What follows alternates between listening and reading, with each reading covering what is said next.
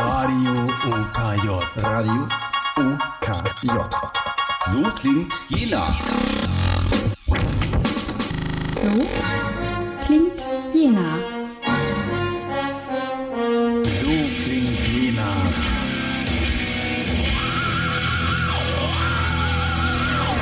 Täglich von 8 bis Mitternacht.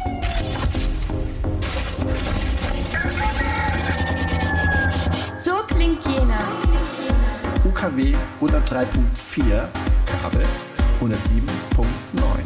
Oder im Stream auf radio-okj.de. So klingt Jena. So klingt Jena. Jo, hallo, genau. Da ist der Pekel und ich sag mal Hallo, ich bin der Jörg. Und ich bin der Jens. Hallo. Dann sind wir wieder heute dabei beim Datenkanal äh, und zwar der vierte Donnerstag im Rhythmus ist es wieder geworden um 14 Uhr beim Radio OKJ und wir können hier, ich gebe mal kurz noch den Pegel ein bisschen mehr. Ähm, genau, und wir starten wieder in eine neue äh, Sendung über Technik, Computer und alles, was so drumherum gehört. Richtig. Genau. Und noch die organisatorische Sachen für alle, die, die das erste Mal in dem Sinne äh, reinschalten oder irgendwie zufällig uns erwischen. Ihr könnt uns auch jederzeit nachhören oder zusätzlich Infos zur Sendung bekommen auf der Adre äh, Seite datenkanal.org im Internet. Dort gibt es dann unterschiedliche Sachen, eben die, äh, das Archiv der Sendungen der Vergangen äh, aus der Vergangenheit und auch äh, das, was vielleicht jetzt live und aktuell interessant ist, der Chat zu, unserem, äh, zu unserer Sendung. Wir haben uns im Matrix-Universum einen Raum eingerichtet und über den könnt ihr jetzt live in der Sendung dabei sein oder eben in, im Nachhinein auch mit uns in Kontakt treten und uns irgendwelche Infos liefern oder Fragen loswerden. Ja, und der leichteste Zugang zu diesem Ganzen ist über die Adresse datenkanal.org-mx. Also an, diese, äh, an unsere Webseite einfach nochmal hinten ein MX anhängen und dann werdet ihr weitergeleitet und landet theoretisch direkt im Raum. Und praktisch auch. Praktisch auch, okay. Also es war ja auch mal mit Störungen versehen, aber äh, im aktuellen Zustand sollte es wieder funktionieren. Hm. Ansonsten, wir sind offen für sämtliche Anregungen, äh, Hinweise, alles, was euch so auffällt äh, oder interessiert. Also das auch, was in dem Sinne äh, interessante Themen für die kommenden Sendungen betrifft. Könnt ihr uns auch gerne eure Wünsche äußern und wir versuchen dann mal, inwieweit wir die umsetzen können.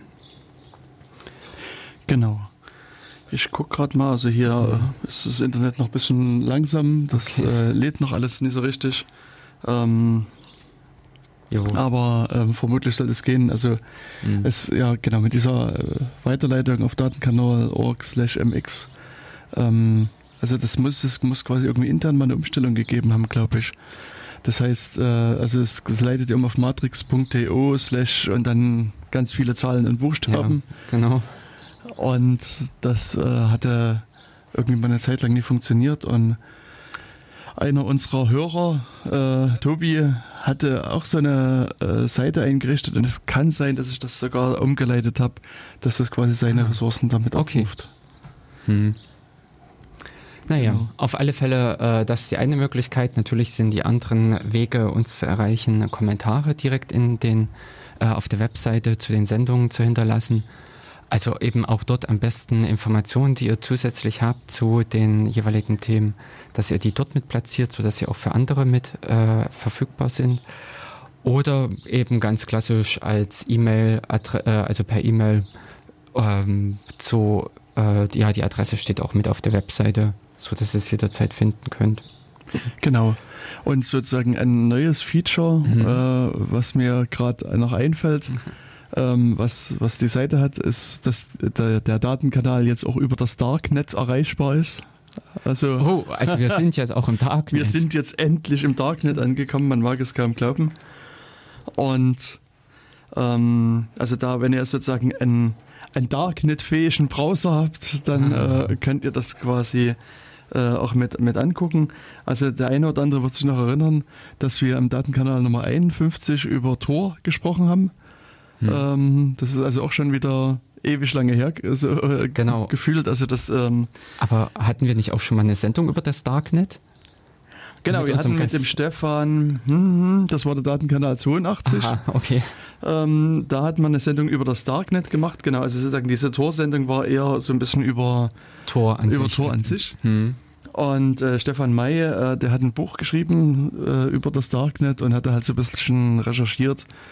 Und mit ihm hatten wir damals hier auch äh, ein Interview gemacht und er hat dann uns ein bisschen so seine Sachen, seine Geschichten, Stories aus dem Darknet erzählt. Richtig.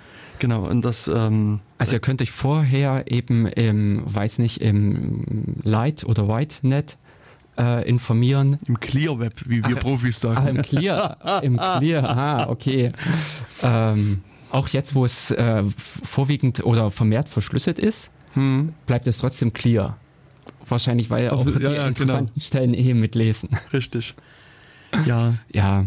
Nee, aber es ist, ähm, äh, ist so, dass der, wenn ihr also den Tor-Browser nutzt mhm. und eine halbwegs äh, aktuelle Version des Tor-Browsers verwendet, dann äh, zeigt er euch sozusagen in der Adressbar, also in dieser Adressleiste an, dass eine Onion-Adresse verfügbar ist und dann kann man sozusagen da draufklicken und wird dann automatisch weitergeleitet auf die, die Onion-Adresse. Und wenn man das macht, wird dann sozusagen bei den nächsten äh, äh Besuchen das quasi auch immer wieder mit äh, äh, gleich gemacht. Also das ist sowas wie HSTS für Onion-Adressen.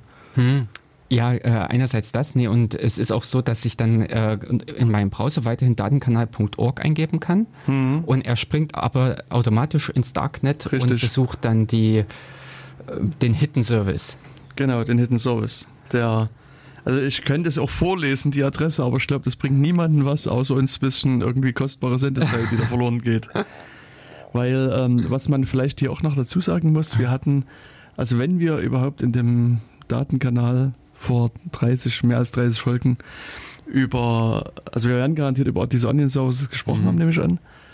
Ähm, und es gibt sozusagen äh, die Version 2 der Onion Services, also V2 Services heißen mhm. die und es gibt V3. Mhm. Und ähm, ja, diese V2 Onion Services, die haben halt so verschiedene Probleme. Mhm. Und deswegen entwickelt das Tor-Projekt halt schon lange an einer neueren Variante. Und ich sag mal, nach außen hin sichtbar ist insbesondere der längere Name. Also der ähm, die, die alten äh, Onion-Adressen, die haben, äh, ich glaube, 16 Stellen sind das. Mhm. Also man muss irgendwie 16 zufällige Zahlen in Buchstaben eingeben.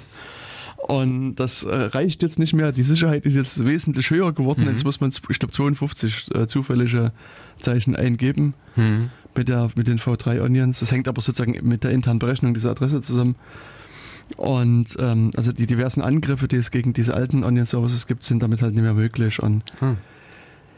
und es bringt halt mehr Sicherheit. Und jetzt mittlerweile hat das, das Tor-Projekt auch angekündigt, ähm, dass diese V2-Services auch abgeschalten werden. Also es gibt jetzt irgendwie einen äh, äh, Punkt am Horizont, wo diese Services einfach deaktiviert werden. Und dann äh, werden die auch nicht mehr funktionieren, was durchaus aus meiner Sicht eine gute Idee ist Mhm. Und ja, also wie gesagt, es gibt da eben immer, also es hat sich da auch irgendwie so ein Businessmodell äh, da entwickelt. Äh, es gibt nämlich äh, Threat Intelligence Firmen, mhm. also die äh, sozusagen ihre Intelligenz äh, sprudeln lassen mhm. Und quasi sich Tor-Browser, äh, die Tor-Server Tor so. aufsetzen mhm.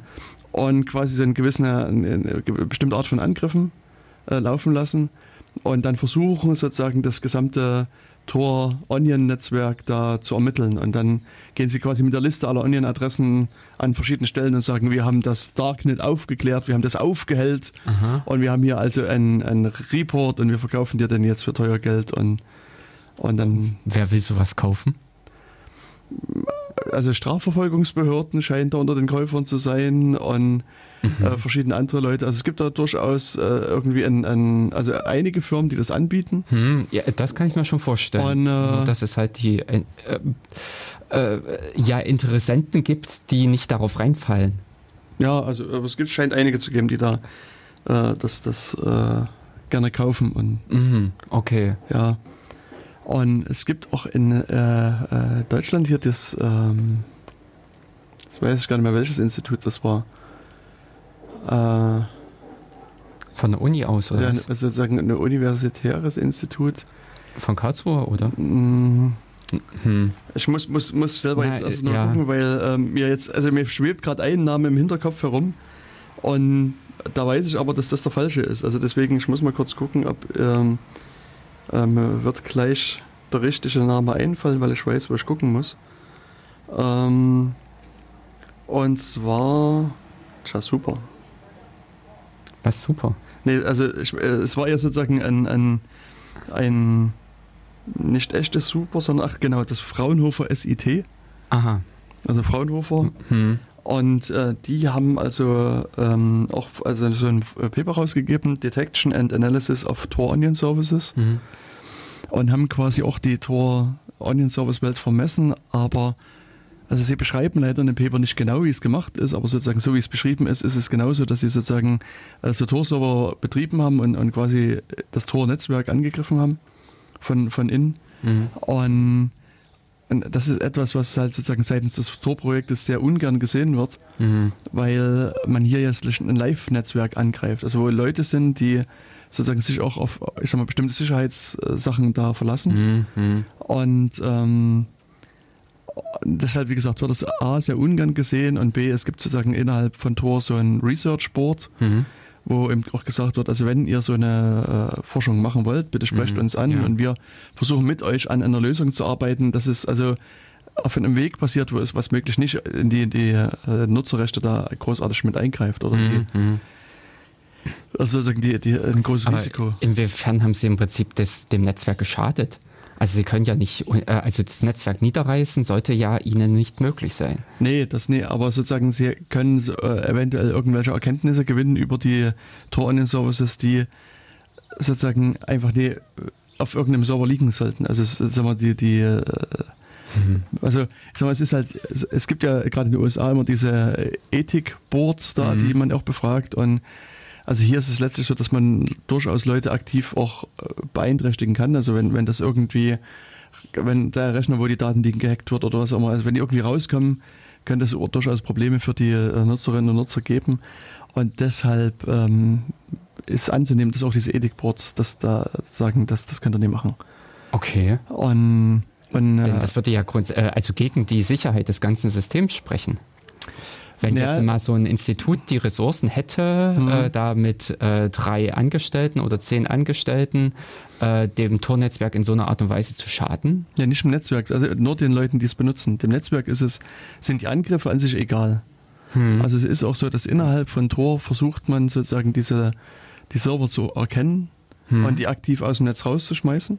Also, die ähm, so, also die, die sozusagen so eine Angriffe fahren. hm, genau. Und das ist ja auch sinnvoll. richtig, und es zeigt sich aber eben gerade wie hier in diesem Beispiel Mhm. von dem äh, SIT, dass es nicht in jedem Fall geht. Also es ist auch so, na dass das, also man auch äh, aus anderen Erfahrungen sieht, dass man die nicht alle herausfindet, aber ein Großteil versucht man trotzdem da herauszufinden. Ich würde es mit Spam-Erkennung vergleichen.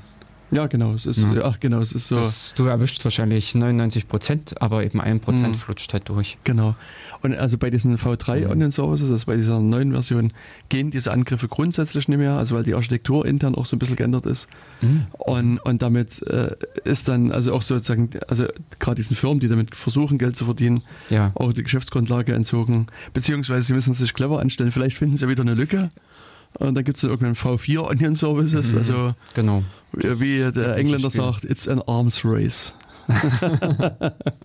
genau.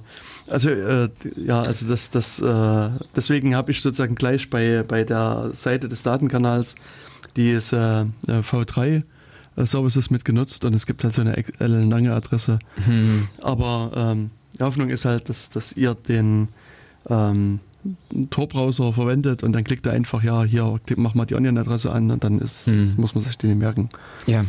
Und ansonsten gibt es halt auch so innerhalb des Tor-Projekts so Überlegungen, ähm, wie man sozusagen dieses Naming-Scheme, also dieses Mhm. Namensschema irgendwie auf was Netteres äh, um, umändern kann, was man sich vielleicht besser merken kann. Hm. Und ich meine, vielleicht kennt irgendjemand auch die Adresse von dem Facebook Onion Service, den ich bestimmt damals mit ja erwähnt und verlinkt hatte. Hm. Also Facebook Core www.i.onion. Mhm. Der lässt sich ja wirklich relativ gut mhm. merken. Also ja. ähm, im Gegensatz dazu ist es bei uns so, dass unser Onion-Service heißt äh, M7 USG YJXNQD 4 BMT und dann geht es noch ein ganzes Stück weiter. Das lässt sich nicht ganz so gut merken. Ähm, und äh, was, was Facebook halt hier gemacht hat, ist, dass die haben sozusagen so, einen, so ein Programm einfach laufen lassen und haben gesagt, ich möchte gerne, dass der, der Domainname soll mit Facebook beginnen. Und dann hat diese Software halt einfach gerechnet und gerechnet, hat mhm. sozusagen Millionen und Abermillionen von Schlüsseln erzeugt, bis dann irgendwo mal Facebook stand und das haben sie sich halt abgespeichert.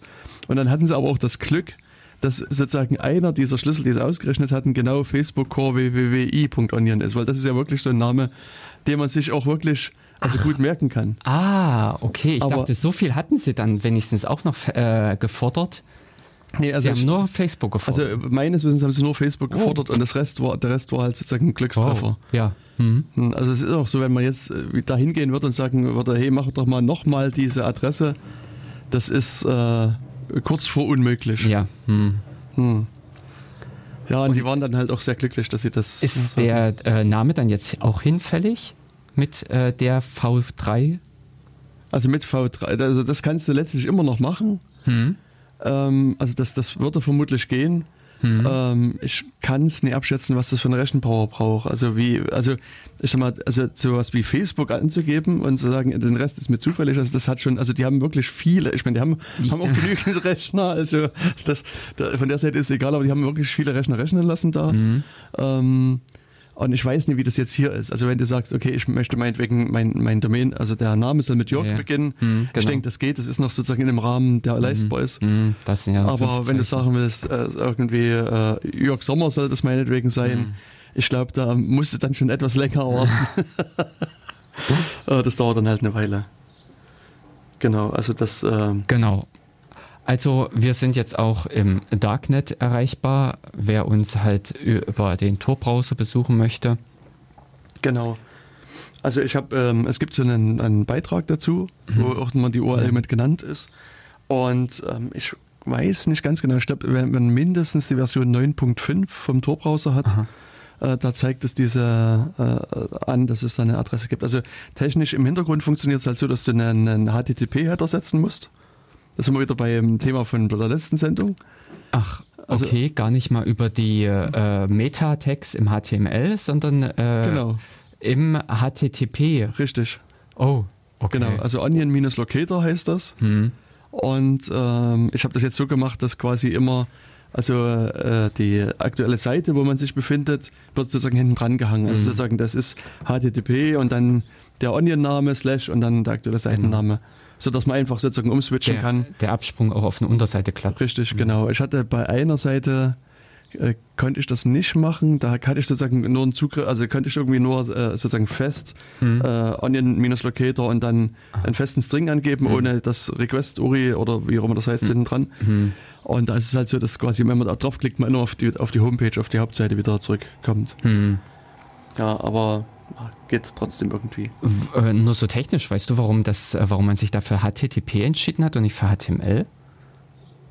Denn ansonsten sind ja immer diese ganzen Alternativdienste als hm. irgendwelche äh, Meta-Link-Rel, äh, also Related Service hm. äh, innerhalb der HTML-Seiten. Äh, und, und also ja, ich also weiß das, das, äh, kennt da, was weiß ich nicht, es okay gab da irgendwie ein paar äh, Tickets dazu, wo darüber diskutiert worden ist, aber mhm, ich habe das okay. ehrlich gesagt nie wirklich weiter äh, verfolgt. Ähm, nee, äh, ja, und jetzt hat irgendwie das Tor-Projekt intern auf GitLab umgestell, äh, umgestellt und hat von vorne angefangen. Äh, naja, nee, es hat nicht von vorne angefangen, aber irgendwie die, die Suche sucht quasi eigentlich nicht das, was es, äh, was es soll. Okay. Hm. Hm.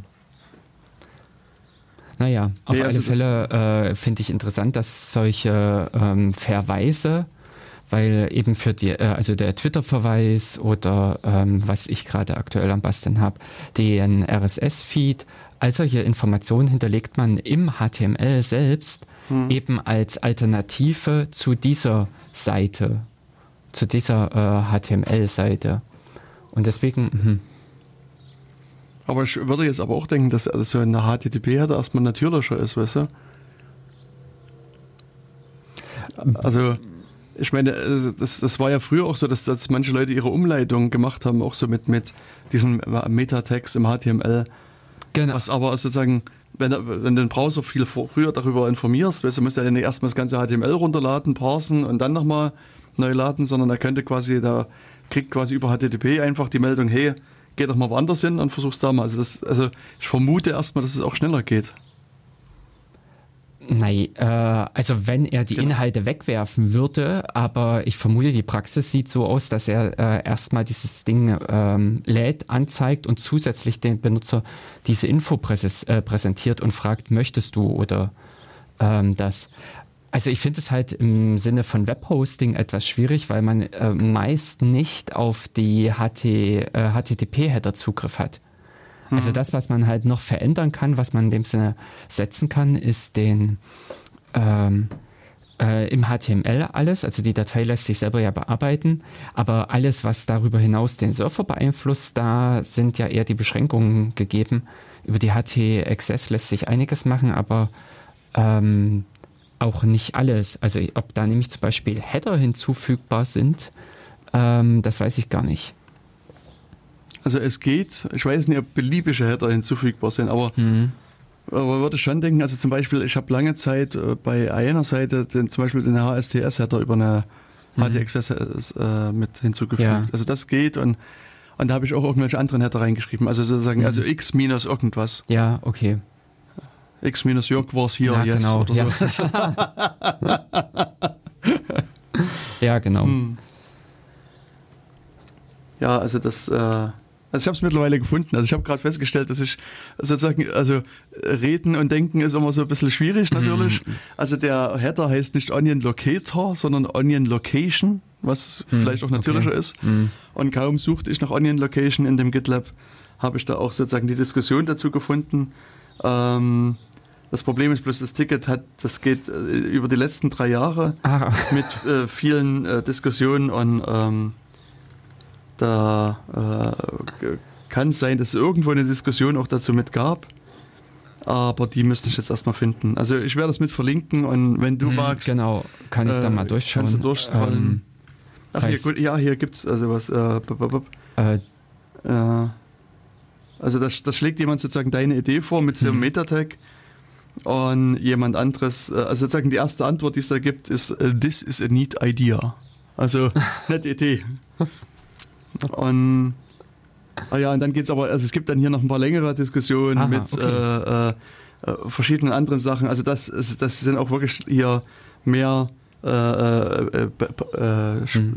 spaltische oder wie sagt man, mehrere Paragraphen lange ja, Beiträge. Ja. Also nee, nee also sozusagen über verschiedene also Abschnitte. quasi eine seitenlange, seitenlange Diskussion könnte man es vielleicht abkürzen okay. sagen, sind da gemacht worden, auch zu dieser, zu deiner Idee. Also mhm. da ähm, gibt es also auf jeden Fall.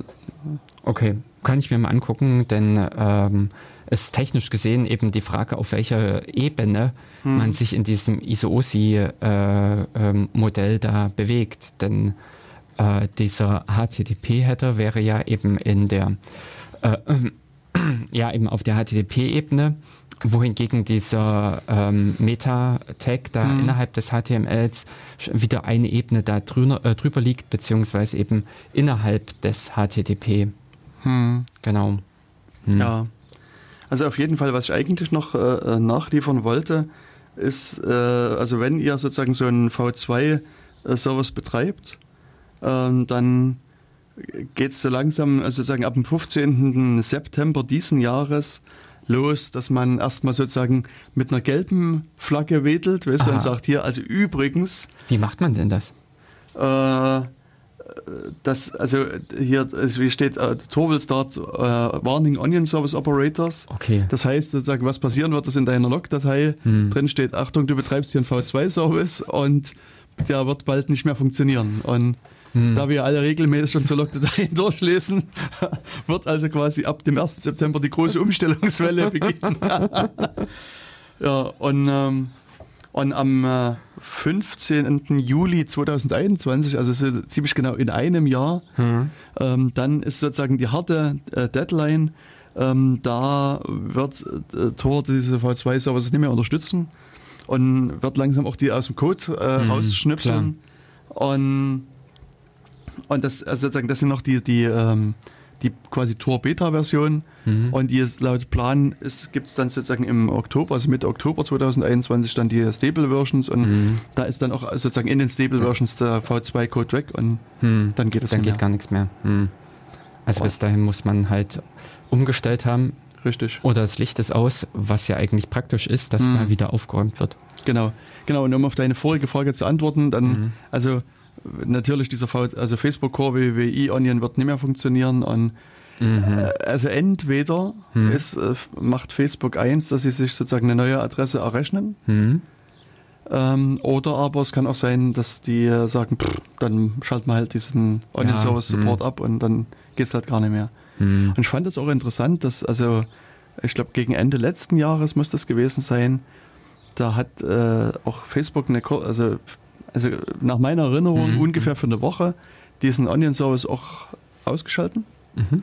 Also mit der Begründung, dass sie intern irgendwelche ähm, Zertifikate aktualisieren mussten, also Mhm. das, das TLS-Zertifikat. Und ich weiß nicht, warum das jetzt sozusagen eine Woche gedauert, also was da alles sozusagen an Arbeit mit äh, drin war, Mhm. aber das, das äh, hat Vielleicht mussten irgendwelche Sachen ausgedruckt und abgeschrieben werden. Wahrscheinlich. Und wahrscheinlich sind die von Server zu Server gelaufen und haben das abgeschrieben. du. und das an die Zentrale gefaxt dann. ja. Genau. Und, und deswegen war der auch mal eine Zeit lang offline. Das, also deswegen würde ich auch davon ausgehen, dass so eine Umstellung quasi Mhm. auch so- also von V2 zu V3, also auch nochmal so ein bisschen mehr an, Mhm. an Arbeit mit, mit macht. Und was ich auch gerne mache, es gibt äh, das Enterprise Onion Toolkit. Mhm. ähm, wo man sozusagen auch Seiten äh, in das Onion-Netz mit reinbringen kann. Also kann ich sozusagen auch, das kann ich wie so eine Art Proxy auch laufen lassen. Also ich Mhm. kann jetzt mir deine Seite nehmen, Genau. die sozusagen sozusagen verproxyen und dann gibt es halt eine, eine Adresse. Und äh, die basiert auch vollständig auf V2-Adressen, also diese Mhm. V2-Onion-Adressen. Und das ist aber letztlich ein, ein großes Bash-Skript und da hatte ich mal angefangen, das auf V3 umzustellen. Mhm. Also ich meine, da wird halt sozusagen im Hintergrund irgendwie ein Nginx gestartet und, Ach Gott. Hm. und, und so verschiedene Konfigurationen Mhm. gesetzt, Tor gestartet und verschiedene andere Sachen gemacht. Also ja, und das, das hatte ich mal versucht umzustellen und ähm, aber der Autor, mit dem hatte ich mich dann ein bisschen ausgetauscht und der äh, hatte noch ein paar andere Ideen, was er noch äh, machen Ach so. will. Und deswegen habe ich dann erstmal aufgehört Mhm. und einfach gewartet, bis er soweit ist. Und, und jetzt, Mhm. also so die, einige Versionen gibt es jetzt schon, die testweise das mit V3 machen und das wird auch bald stabil laufen. Hm. Okay. Ja, und das ist eigentlich ganz witzig, weil ähm, also hin und wieder werde ich auch mal eingeladen zu irgendwelchen Vorträgen über das Darknet und Mhm. manchmal auch so von irgendwelchen Strafverfolgungsbehörden. Und dann kann ich mir es dann meistens nicht nehmen lassen.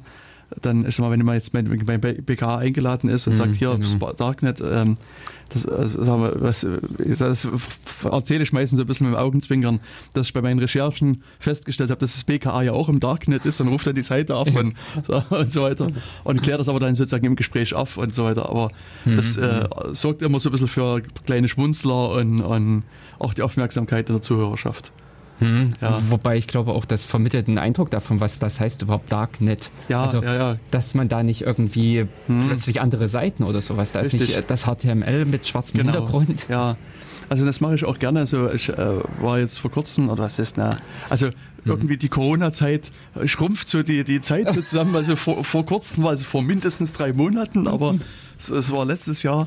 Ähm, da war ich auch äh, eingeladen und habe so vor einer Gruppe von Studenten, äh, Uni-Mitarbeitern und auch sozusagen geladenen Gästen gesprochen. Und ich sag mal, da musst du auch davon ausgehen, dass das keine technischen, also technisch orientierten Leute sind. Also da, die wissen im besten Fall, was ein Browser ist.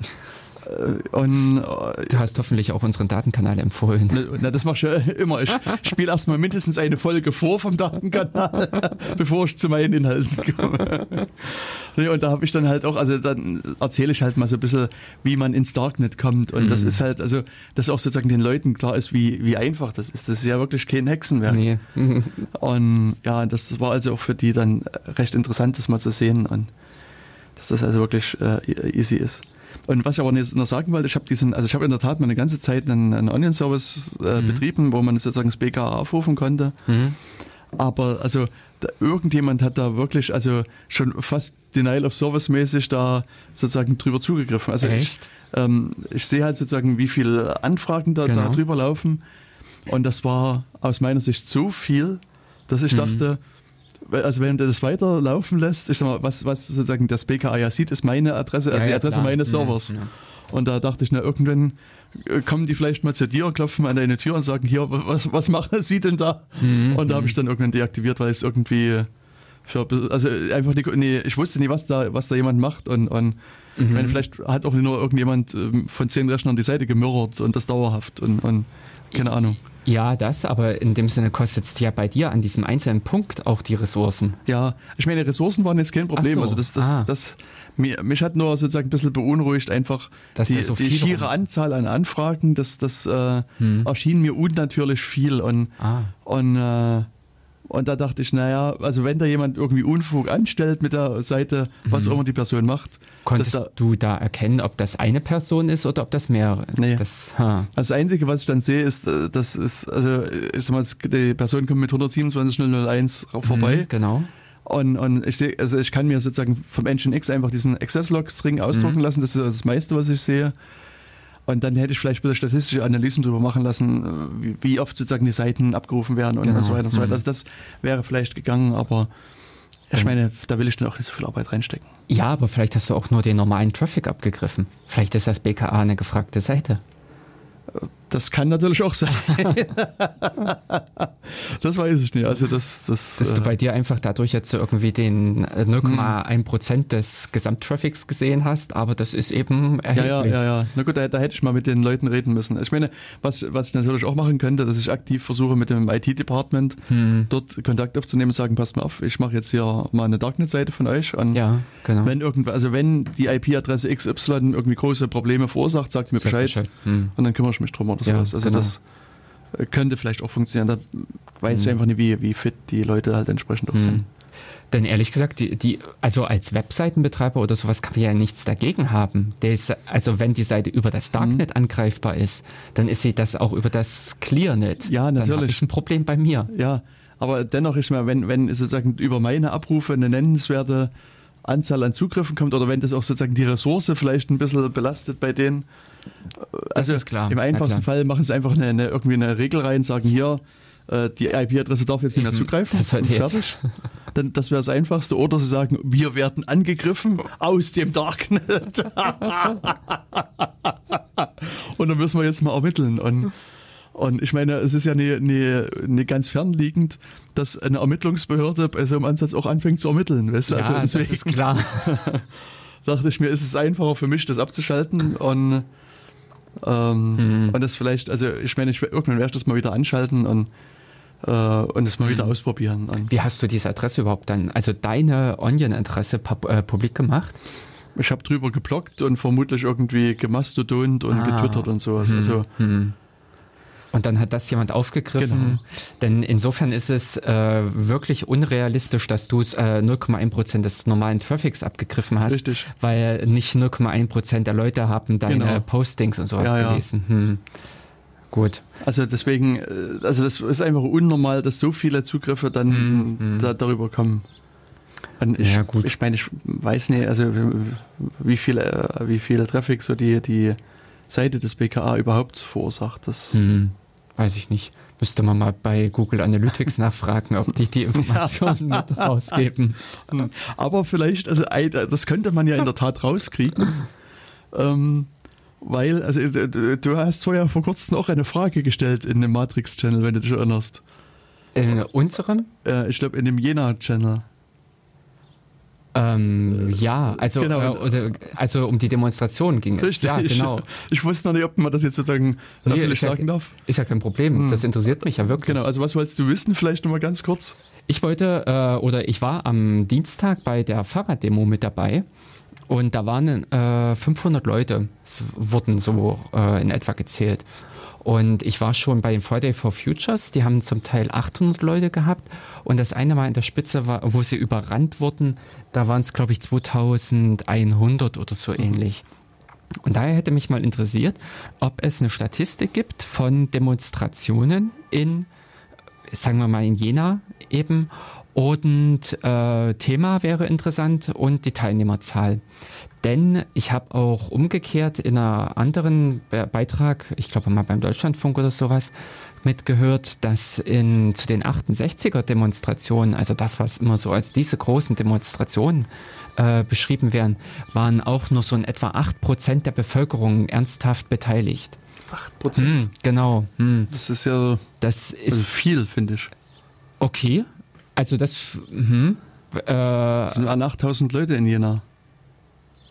Ja, gut, äh, es waren ja damals äh, eh nur die Bundesbevölkerung, ja, aber mhm. wo, also ich kann nicht die, weiß nicht, wie groß diese 68er äh, Revolten damals, diese Demonstrationen waren. Mhm. Äh, ich habe dazu keinen Bezug, keine Einschätzung. Hm.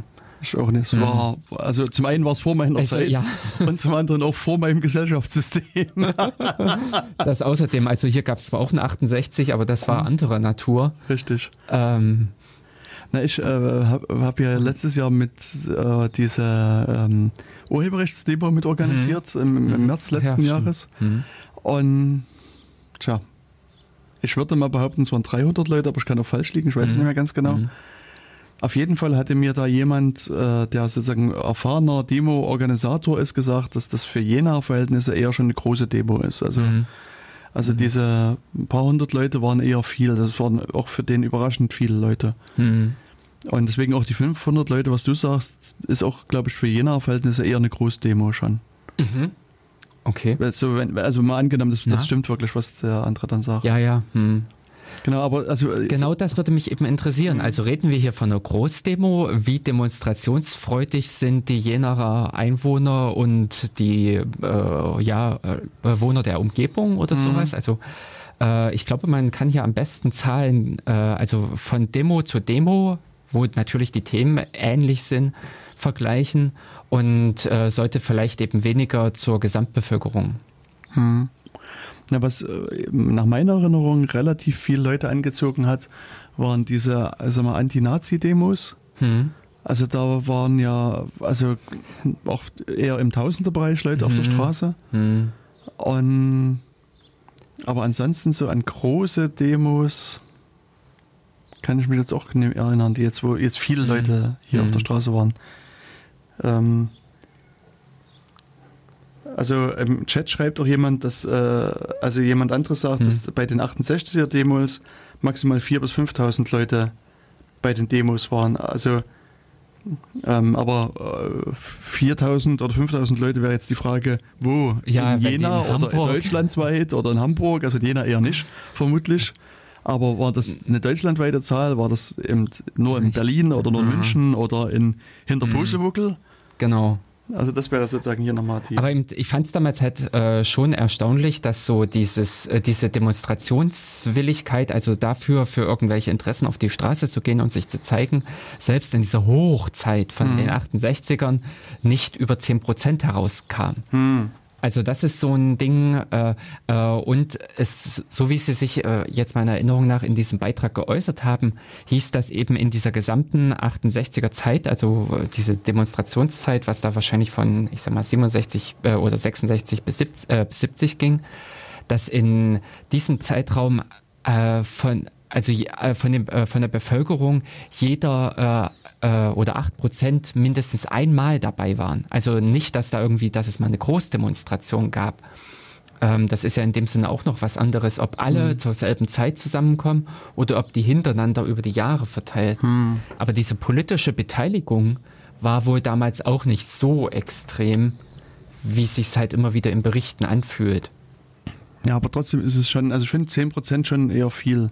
Mhm. Also wäre jetzt so, mhm. also wie gesagt, wenn man jetzt davon ausgeht, dass es dann 8.000 bis 10.000 Leute hier in Jena sind, ist das schon, also wirklich, also Du musst ja auch irgendwo diese Demo erstmal hinkriegen, mit, mit, also, also so platzmäßig die 10.000 Leute irgendwo hinstellen. Ja, äh, das ist klar. Deswegen äh, sage ich jetzt mal, es sollte nicht so ein punktuelles Ereignis äh, mhm. nur zählen, sondern eben alle so über die, auch in, über die Zeit hin verteilt, die sich an dem Punkt politisch engagieren oder mhm. also in dem Sinne äh, mhm.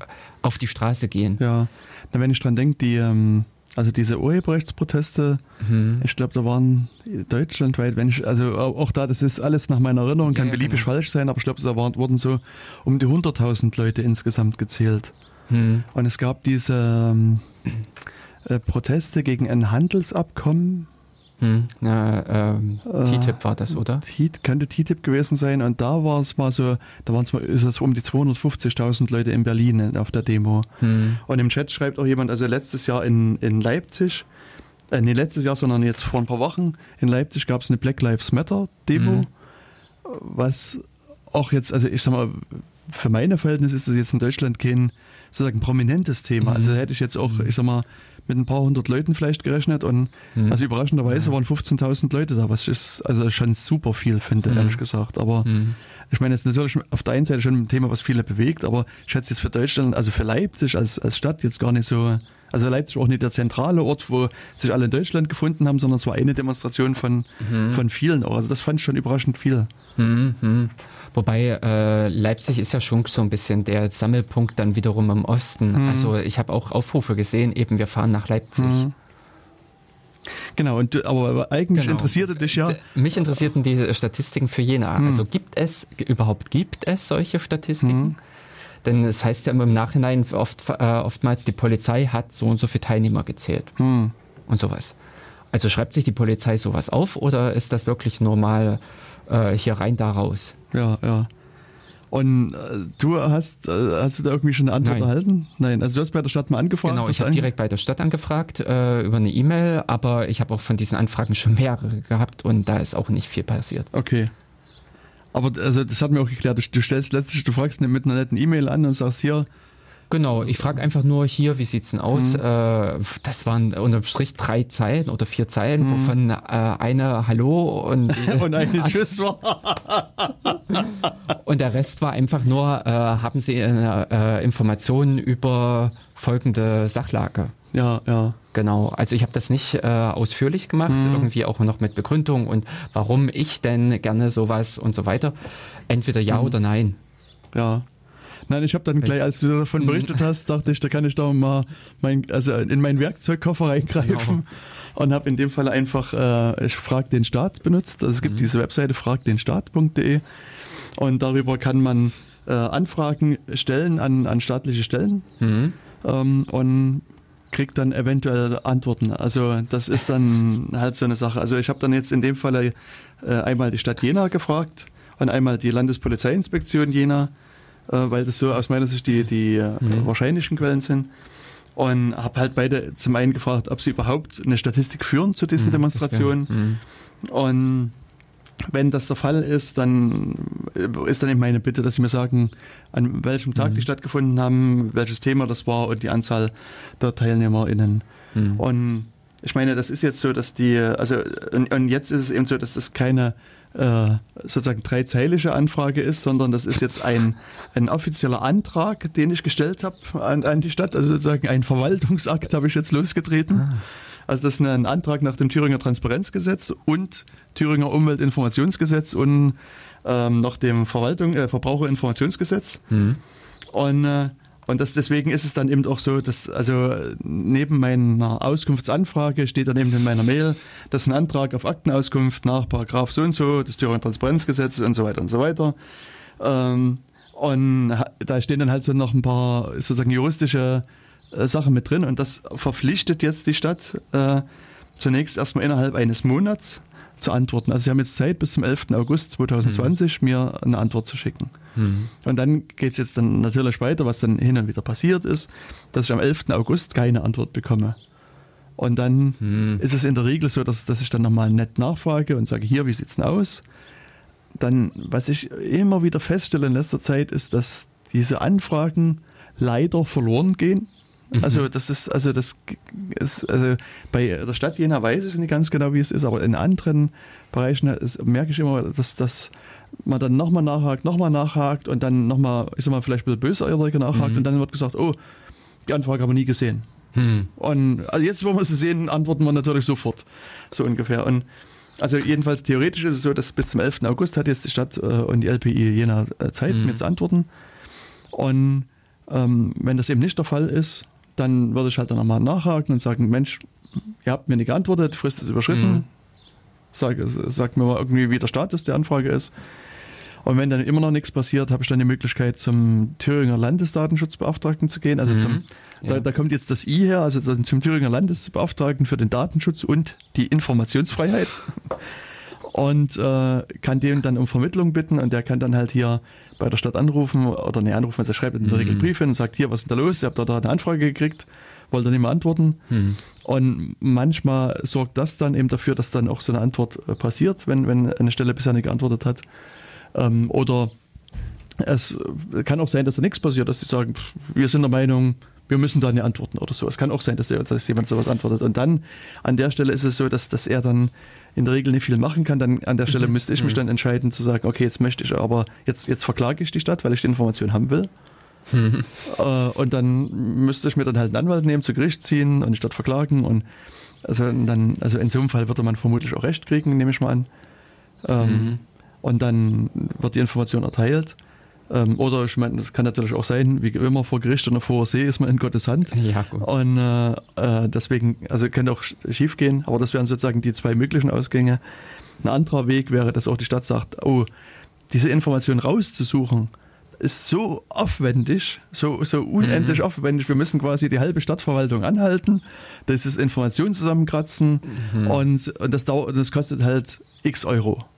Und dann, also deswegen steht in dem Antrag schon mit drin, falls es eine gebührenpflichtige Anfrage ist, dann teilen Sie mir bitte die voraussichtlichen Gebühren mit. Mhm. Und das ist eigentlich auch bei den Anfragen, die ich bisher gemacht habe, die Regel, dass dann gesagt wird, okay, diese Anfrage ist viel zu aufwendig Mhm. und das kostet voraussichtlich so und so viel Euro.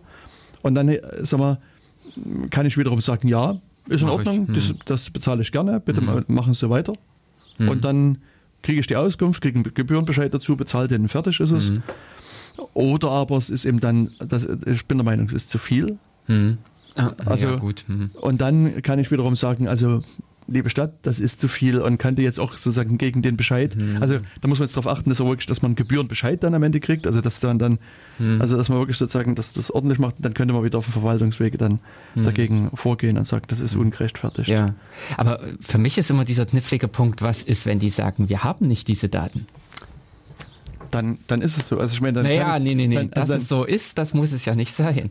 na, dann, dann müsste man zum einen sich vielleicht mit dem Verwaltungsrechtler unterhalten, ob das wirklich der Fall sein kann. Hm. Also Okay. beziehungsweise dann habe ich immer noch die Möglichkeit, das den äh, TSTLFDI einzuschalten. Mhm. und auch die nochmal sozusagen um Vermittlung zu bitten. Mhm. Also das ist aber Also ich habe es halt bei Privatfirmen erlebt, Mhm. die ich angefragt habe, Mhm. eben hier, wie sieht's aus, äh, woher, äh, also an wen haben sie meine Daten weitergegeben Mhm. und so, äh, sowas. Die haben gesagt, wir haben deren niemanden weitergegeben. okay. So. Und ich habe aber von jemand anderen den Brief bekommen. Mhm. Also irgendwie muss meine Adresse da von A zu B gekommen sein. Ja gut, aber dann an der Stelle, ich meine, das, da, da sind wir sozusagen ja in dem Datenschutzbereich. Mhm.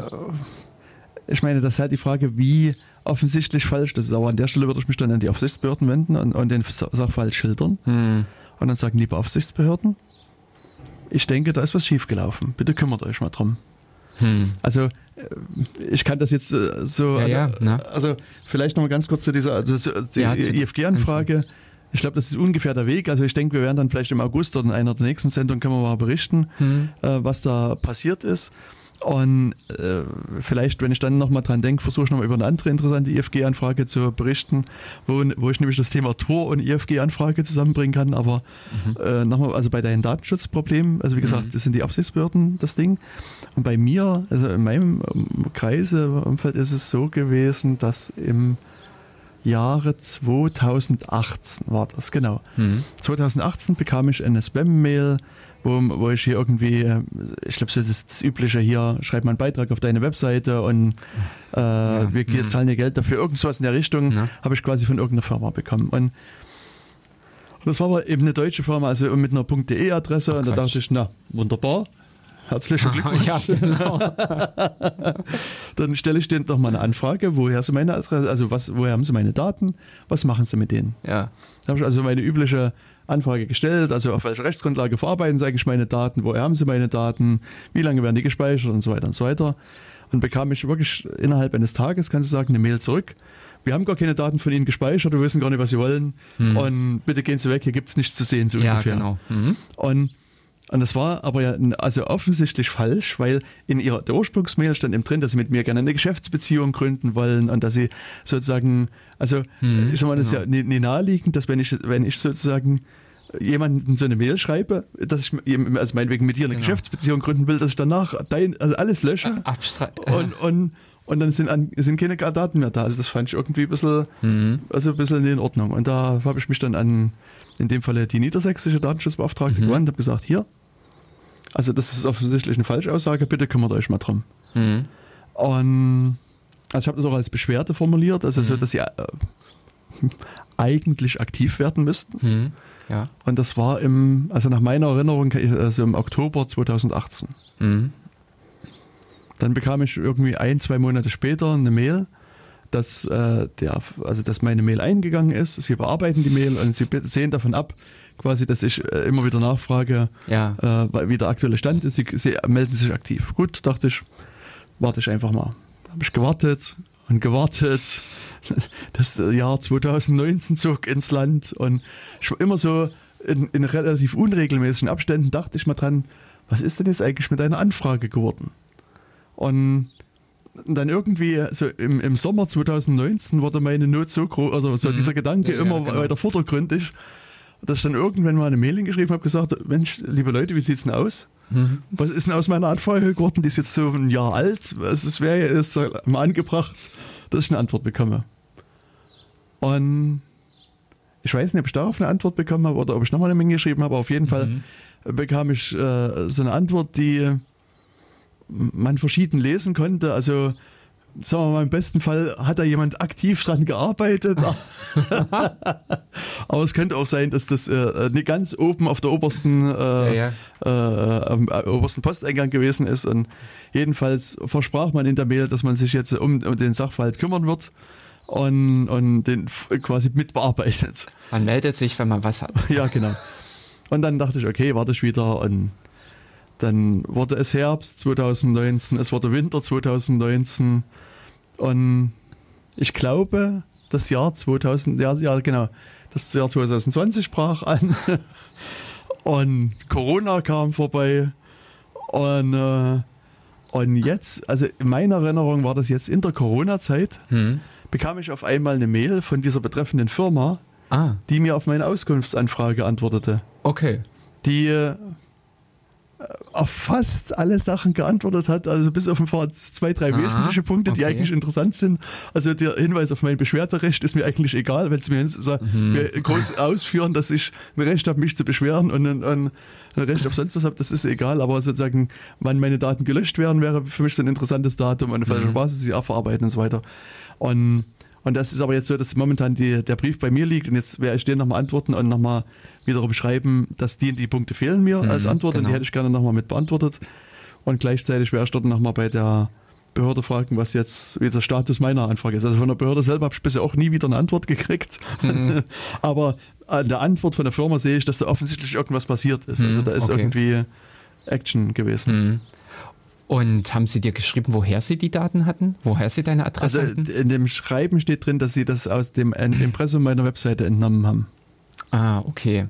Also haben sie sich halt äh, im Internet mal eine Mhm. Recherche gemacht und haben da sich bei dir bedient. Ja, aber also der Punkt ist, also Mhm. wenn, also es gibt diesen Artikel 13 und Artikel 14 der Datenschutzgrundverordnung Mhm. und hier in dem Falle wäre der Artikel 14 sozusagen das relevante äh, Teil und da steht halt sozusagen drin, wenn man ähm, Daten nicht direkt beim Betroffenen erhebt, also zum Beispiel Mhm. bei, beim Impressum, muss man den auch darüber informieren, dass man die Daten verarbeitet. Also, das ist, also du musst, ich hätte quasi jetzt von denen Zuvor eine E-Mail äh, bekommen. Genau, oder Mhm. also spätestens mit der E-Mail, da hätten an der E-Mail Datenschutzhinweise dranhängen müssen, wo sie mich aufklären, dass sie jetzt in meinem Impressum waren, dass sie mir deswegen, dass mich deswegen anschreiben. Das wäre auch noch aus meiner Sicht zulässig gewesen. Mhm. Aber sozusagen, also diese, diese ganzen Daten gab es nie und, Mhm. und dann ist immer noch die Frage, weißt du, das, äh, mein Impressum habe ich ja nicht reingeschrieben, um von wildfremden Firmen kontaktiert zu werden und mit Mhm, genau. Werbung überwältigt zu werden, sondern einfach um meine, meine Rechtspflicht quasi Genüge zu Mhm. tun. Genau. Und also, also ob es ein Missbrauch ist, äh, dieser Angaben oder dieser Daten. Ja, genau. Mhm. Also es gibt ja dieses, ähm, jetzt, ich bin, also I-Anal könnte man jetzt erstmal ja, einwerfen, ja. I'm not a lawyer. Aber wenn ich, äh, wenn ich richtig äh, bin, ich glaube, ist es das UWG, das Gesetz gegen unlauteren Wettbewerb. Okay. Aber es kann, äh, müsste, ich müsste mal nachgucken. Es gibt ein Gesetz jedenfalls, wo äh, es ziemlich klar definiert ist, unter welchen Umständen man jemanden unverlangt eine Mail schreiben darf. Mhm. Und ja und diese Punkte das würden hier, treffen hier in dem Fall auch alle nicht zu. Hm, okay. Aber das ist also, ähm, siehst also, das hat jetzt, also dieser Fall geht fast zwei Jahre mittlerweile. Mhm. Und, und ich hatte mal einen ähnlichen Fall mit einer Berliner Firma. Mhm. Und da muss ich sagen, dass die Berliner Aufsichtsbehörde sehr agil gewesen ist. Also mhm. sie haben sehr, äh, also sie haben ja wirklich innerhalb kürzester Zeit eine Eingangsbestätigung geschickt und auch innerhalb vergleichsweise kurzer Zeit, also das aber innerhalb von drei Monaten ungefähr, mhm. dann auch ein, Schreiben geschickt, dass sie schon mehrere Beschwerden über diese Firma haben und dass Aha. sie auch schon, also die haben wohl super viel schon versucht, den, den Firmensitz der Firma zu ermitteln, der ist nicht an dem Ort, Geil. der angegeben ist, aber bisher haben sie, ist sie das nicht gelungen, den Firmensitz ja. wirklich äh, ausfindig zu machen und deswegen können sie hier auch nicht weiter agieren und, ah. und das war's. Also mhm. ich meine, es war auch zwar eine unbefriedigende Auskunft, aber immerhin haben die, also fand ich sehr gut, mhm. wie die auch, äh, wie schnell die da auch agiert haben. Hm, ja, und selbst da sieht man im Prinzip, dass denen auch ab einem gewissen Punkt irgendwo ja, die Hände gebunden richtig. sind. Hm ärgerlich, aber ähm, auch was mir äh, ähnlich passiert ist, ähm, hm? ja, ich sag mal, wir sind äh, mal auf eine Viagra-Seite gekommen, hm? die äh, aber eben nicht nur Viagra, sondern auch andere gefährliche hm? Mittel angeboten okay. hat äh, die eben laut äh, mhm. Apothekenverordnung und so weiter. Mhm. Und da hatten wir in dem Zusammenhang eben die, äh, also verschiedene Lande, äh, Landesapothekerkammer mhm. angeschrieben, mhm. also einerseits die Thüringer und ich glaube damals war Niedersachsen, diese, äh, diese Firma sollte in Niedersachsen mhm. sitzen oder sowas. Dann hatten wir der Polizei noch, äh, die mhm. hatte ich angeschrieben gehabt und hatte sie, aber da ist zum Beispiel null gekommen. Ja, also die Polizei hat das hier äh, illegal Medikamentenhandel, hat die nicht interessiert. Okay. Dann weiß ich, wo ich jetzt mein nächstes Geschäft gründe. Und ähm, noch eine andere Institution hat man angeschrieben. Das Einzige, die dann nach, einer, äh, nach etlicher Zeit reagiert hat, war die Landesapothekerkammer von Niedersachsen eben. Okay äh, die auch geschrieben haben, hm, hm, ja, und sie haben aber jetzt das Problem, dass sie halt nicht weitermachen können. Äh, denn so viel hat, hat, hatte ich auch schon rausbekommen gehabt, diese Firmenanschrift konnte nicht stimmen. Die war in einem, äh, zwar in einem Geschäftsviertel mhm. in, in der jeweiligen, also in dieser betreffenden Stadt, aber ähm, unrealistisch. Da war, glaube ich, auch, äh, das war äh, also in einem Einkaufszentrum oder irgend sowas ähnliches. Also ich fand das schon sowieso merkwürdig. Hm. Am Ende, damals über die Who-Is-Anfrage, konnte ich noch wenigstens ermitteln, dass es ein Tscheche ist, der die Domain hm. registriert hatte und ähnliches. Was mich am meisten aber äh, geärgert hat an dieser Sache, dass die mit ihren äh, Mitteln nicht zur DENIC gehen konnten und sagen konnten, hier Leute, diese Domain fliegt raus. Hm. Naja, hast du bei der Polizei eine, eine Anzeige gestellt oder Strafantrag oder irgendwas? Nee, ich war nicht bei denen vor Ort und habe da nee, nichts. Aber ich meine, du kannst es ja auch online machen, du kannst auch online Anzeigen Ach, schicken. also ich weiß nicht, ob es damals ging, aber Weiß ich jetzt auch nicht, äh, aber bis ich wusste bis eben auch noch nichts davon, dass man äh, online seine Anzeige.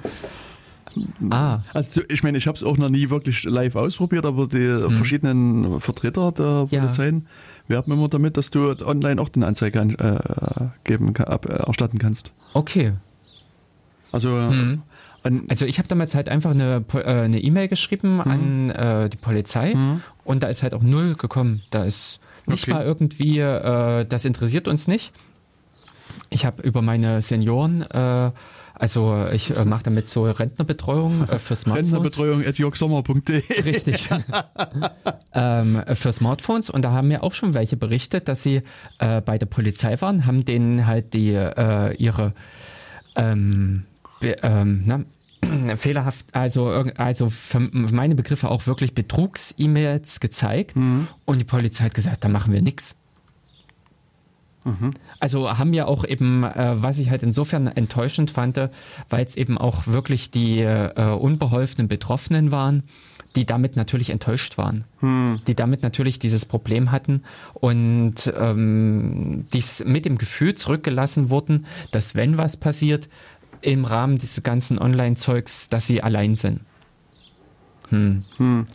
Also ich sag mal, was ein Versuch wert ist, aber auch da äh, kenne ich nur die Werbeversprechen. Hm ist sozusagen in dem Falle beim LKA, das, äh, da gibt es eine mhm. Cybercrime-Einheit und in mhm. solchen Fällen. Also sowas dachte ich dann auch. Genau, also die mhm. könnte man ansprechen und. Die sagen zumindest immer öffentlich, dass die quasi über jeden Fall froh sind. Mhm. Also Aha. Ja, froh. Also, Na klar, aber also sozusagen, bekannt wird, also sie angeblich kümmern sich um solche Fälle und, und ermitteln dann auch in den Bereichen. Wie gesagt, ob das wirklich passiert und in welchem Umfang das passiert, weiß ich nicht. Und was mich auch so ein bisschen wundert, gerade bei diesem Medikamentenmissbrauch, da würde ich äh, wie, wieder Vorrede i-anal, also mhm, ist ja, nur meine ja. laienhaften mhm. Ansicht, aber ich sag mal, da würde ich davon ausgehen, dass ja eine Straftat im Raum steht. Definitiv, war, und, so war es ja auch. Ja, und, und deswegen hat die Polizei muss ja dann ermitteln. Also sozusagen, das ist ja, also, die können ja dann nicht einfach irgendwie sagen, ach, pff, keine Lust, komische Mail, komischer Typ, schmeiß ich mal weg, sondern an sich müsste da ja irgendwie eine Ermittlung mhm. gestartet werden. Eigentlich ja. Ähm, wir hatten nämlich aufgrund dieser Viagra-Geschichte, dass eben auch auf dieser Webseite Viagra angeboten wurde, äh, auch Pfizer angeschrieben. Mhm. Ähm, und die waren wiederum natürlich äh, über solch ein Angebot wenig erfreut. Und mhm. die haben auch ein bisschen was, also, oder die hatten dann auch noch die Auskunft geschrieben, dass sie da was unternehmen. Mhm. Was genau, äh, das äh, haben wir auch nicht dann erfahren. Genau. Also ja, irgendwann, irgendwann nein, genau, irgendwann ist diese Seite verschwunden. Okay. Genau. Ähm, ich will jetzt nicht unbedingt diese ähm, äh, die Webadresse hier nennen, mhm. aber äh, es wäre interessant, ob sie mittlerweile auch wieder online ist. Also kann ich mir gut vorstellen. Aber äh, das ist mir dann irgendwann aufgefallen, also wirklich äh, ein halbes oder dreiviertel Jahr später war die Seite dann weg. Okay. Hm. Hm. Also ich habe die jetzt auch nicht dann äh, so häufig überwacht und geguckt, ob immer noch die Viagra-Angebote so preiswert waren.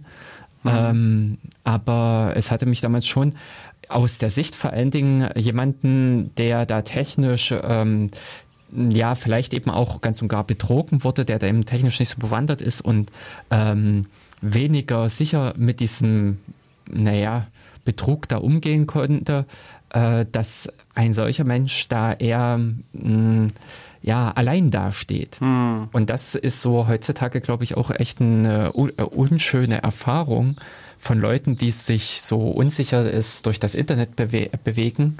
Da müssen sie noch nicht mal im Darknet sein, sondern eben schon auch im Internet kann, äh, kann was passieren, wobei das auch, naja, ähm, aber dass man an der Stelle eben Hilfe bekommt. Hm. Mhm. Ja. Genau. Aber der Fall äh, würde ich jetzt, äh, der müsste 2017 oder 2018 gewesen sein. Okay. Hm. Das jetzt, also das ist jetzt auch schon eine ganze Weile her, dass sich die ähm, ganze Sache mal, äh, also weil es mich damals auch interessiert hatte, was passiert denn überhaupt? Mhm. Und äh, was ich dann ärgerlich fand, dass man da nicht auf dieses naheliegende Mittel greift und einfach die Domain entzieht. Ja, ja. Weil das ist der Haupteinstiegspunkt. Und über eine DE-Domain sollte man in Deutschland eigentlich auch verfügen können. Also, dass da vielleicht nicht jeder Hans Wurst äh, zur DENIC rennen kann und sagen kann, hey, äh, schaltet das mal ab. Mhm. Aber äh, dass äh, selbst die DENIC äh, sehen kann, wenn da irgendwelche äh, Medikamente angeboten werden, eben unter anderem Viagra, dass das nicht so rechtskonform ist. Hm. Ja, wobei, also äh, auch hier, hm. ich sag mal, würde ich wiederum erwarten, dass es mindestens einen, einen richterlichen Beschluss gibt ja, darüber. Also das heißt, ja brauchst irgendwie erstmal eine Ermittlungsmaßnahme, also brauchst, also sozusagen, bis du dahin kommst, dauert es schon erstmal eine Weile. Also auch da wird es nicht so sein, dass jetzt irgendwie irgendjemand zur Däne geht und sagt, Mensch, da wird irgendwie genau. Viagra gerade überverkauft, mach das mal zu, sondern also da würde ich mich zumindest an der Dänikstelle auch erstmal weigern wollen, sondern sagen wollen, okay, wir brauchen hier irgendwie rechtsstaatliche Mittel, das heißt irgendwie einen hm, Gerichtsbeschluss. Genau. Und wenn das der Fall ist, dann kann man das machen. Hm, genau. Und, aber da, auch da muss ich sagen, weiß ich nicht genau, wie das sozusagen in der Praxis läuft. Ich habe mhm. aber äh, mal geguckt, Also du hast Niedersachsen mit angesprochen, ne? Also Der, die, na, ich dachte, das liefert Mhm. damals alles äh, über eine Stadt in Niedersachsen. Also, weil dort vermeintlich diese Apotheke ansässig sein sollte. okay. Hm. Ja, weil ähm, also bei der Polizei in Niedersachsen gibt es eine Online-Wache Mhm. und da kannst du in der Tat eine Strafanzeige hier äh, stellen. Ja. Das, äh, und also das, der Punkt ist halt, man muss es finden. Also das ist halt so. Und du kannst auch einen Hinweis geben. Also wahrscheinlich, wenn du dir jetzt nicht sicher bist, kannst du eben auch hier so einen, einen Mhm, Hinweis wäre- geben und dann, dann genau. geht's weiter. Und das ist also die, das, ich vermute, dass das dann irgendwo wirklich landet und dann Mhm. auch weiter bearbeitet wird.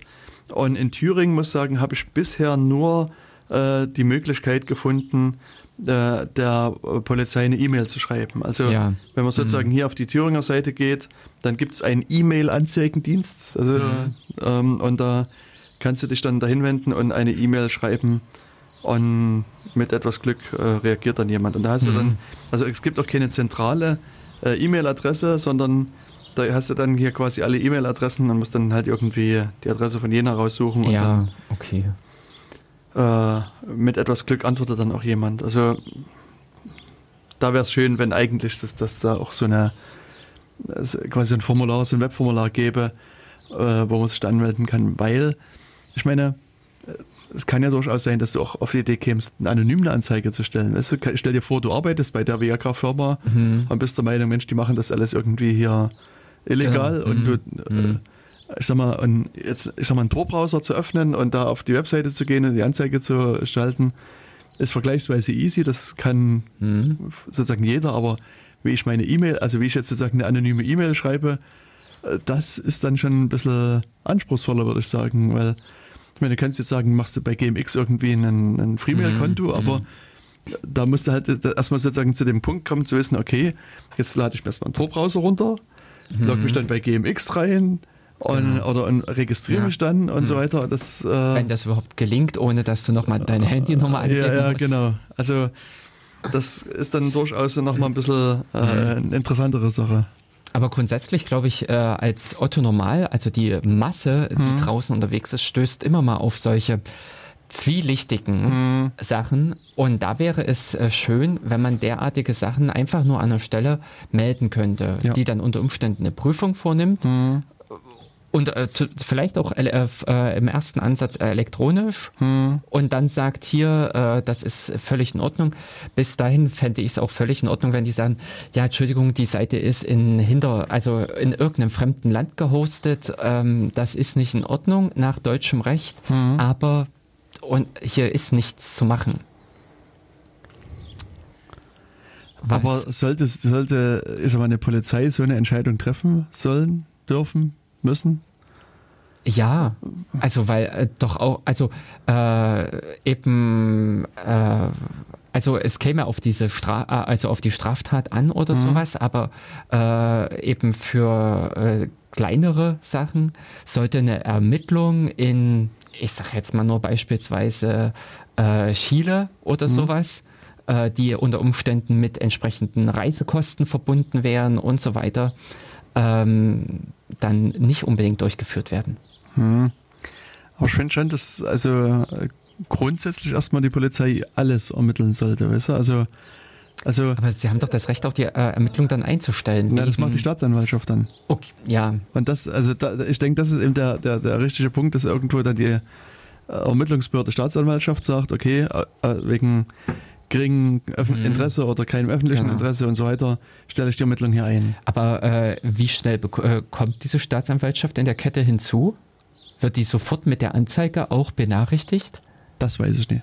Denn das wäre im Prinzip für mich so diese Konsequenz, dass äh, die Polizei diese Anzei äh, oder diesen Hinweis entgegennimmt, prüft den und unter Umständen äh, kommt dann auch gleich von der Staatsanwaltschaft der Hinweis äh, oder äh, die Beurteilung, das ist nicht von äh, ausreichenden öffentlichen Interesse. Hm.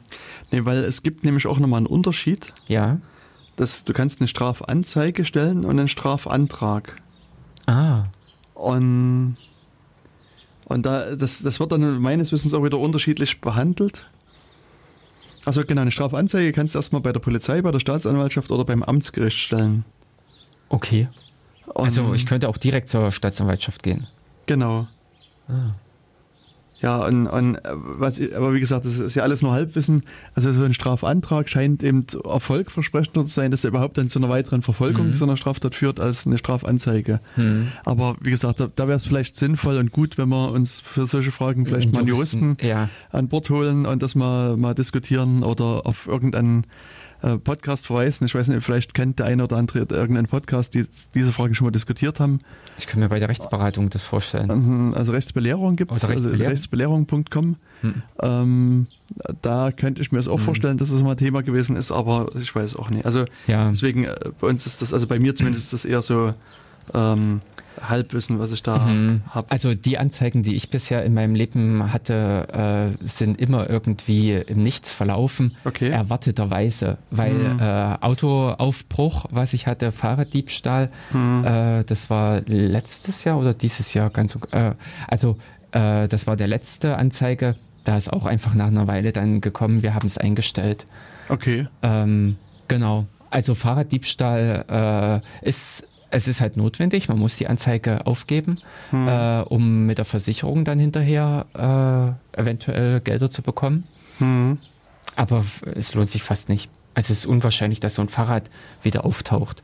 Hm. Ähm, wenn nicht gerade irgendwie äh, es irgend mal ein betrunkener, ja, wie auch immer. Äh, und damals auch mit dem Autoeinbruch bei mir, da war auch nichts. Okay. Ich meine, wenn wir in Sachsen leben würden, Mhm. Würde ich ja sagen, frag doch mal nach der Poli bei der Polizei, ob du dein Fahrrad wieder kriegst. Echt? Okay. Ähm, weil in, in Sachsen gab es eine ganze Zeit äh, eine, Fahrradsammel. äh, nee, eine, äh, warte mal, jetzt müssen wir überlegen, äh, eine Zentralstelle zur Ermittlung von zentrale Bearbeitung der Fahrradkriminalität, hieß die. Aha. Und äh, das ist, war eine spezielle Ermittlungsgruppe, die geschaffen worden ist, Hm. die also insbesondere in Leipzig, also Leipzig ist so eine der Städte, wo äh, quasi am laufenden Band Fahrräder geklaut werden. Und die sollten da äh, ermitteln und die haben sozusagen die, die geklauten Fahrräder dort sichergestellt. Hm. Und mindestens eine Polizistin wird jetzt verdächtigt, dass sie die Fahrräder genommen hat und an ihre äh, Bekanntenkreis die weiterverkauft hat. Und im Bekanntenkreis heißt es also ganz viele Polizisten da, die Käufer waren.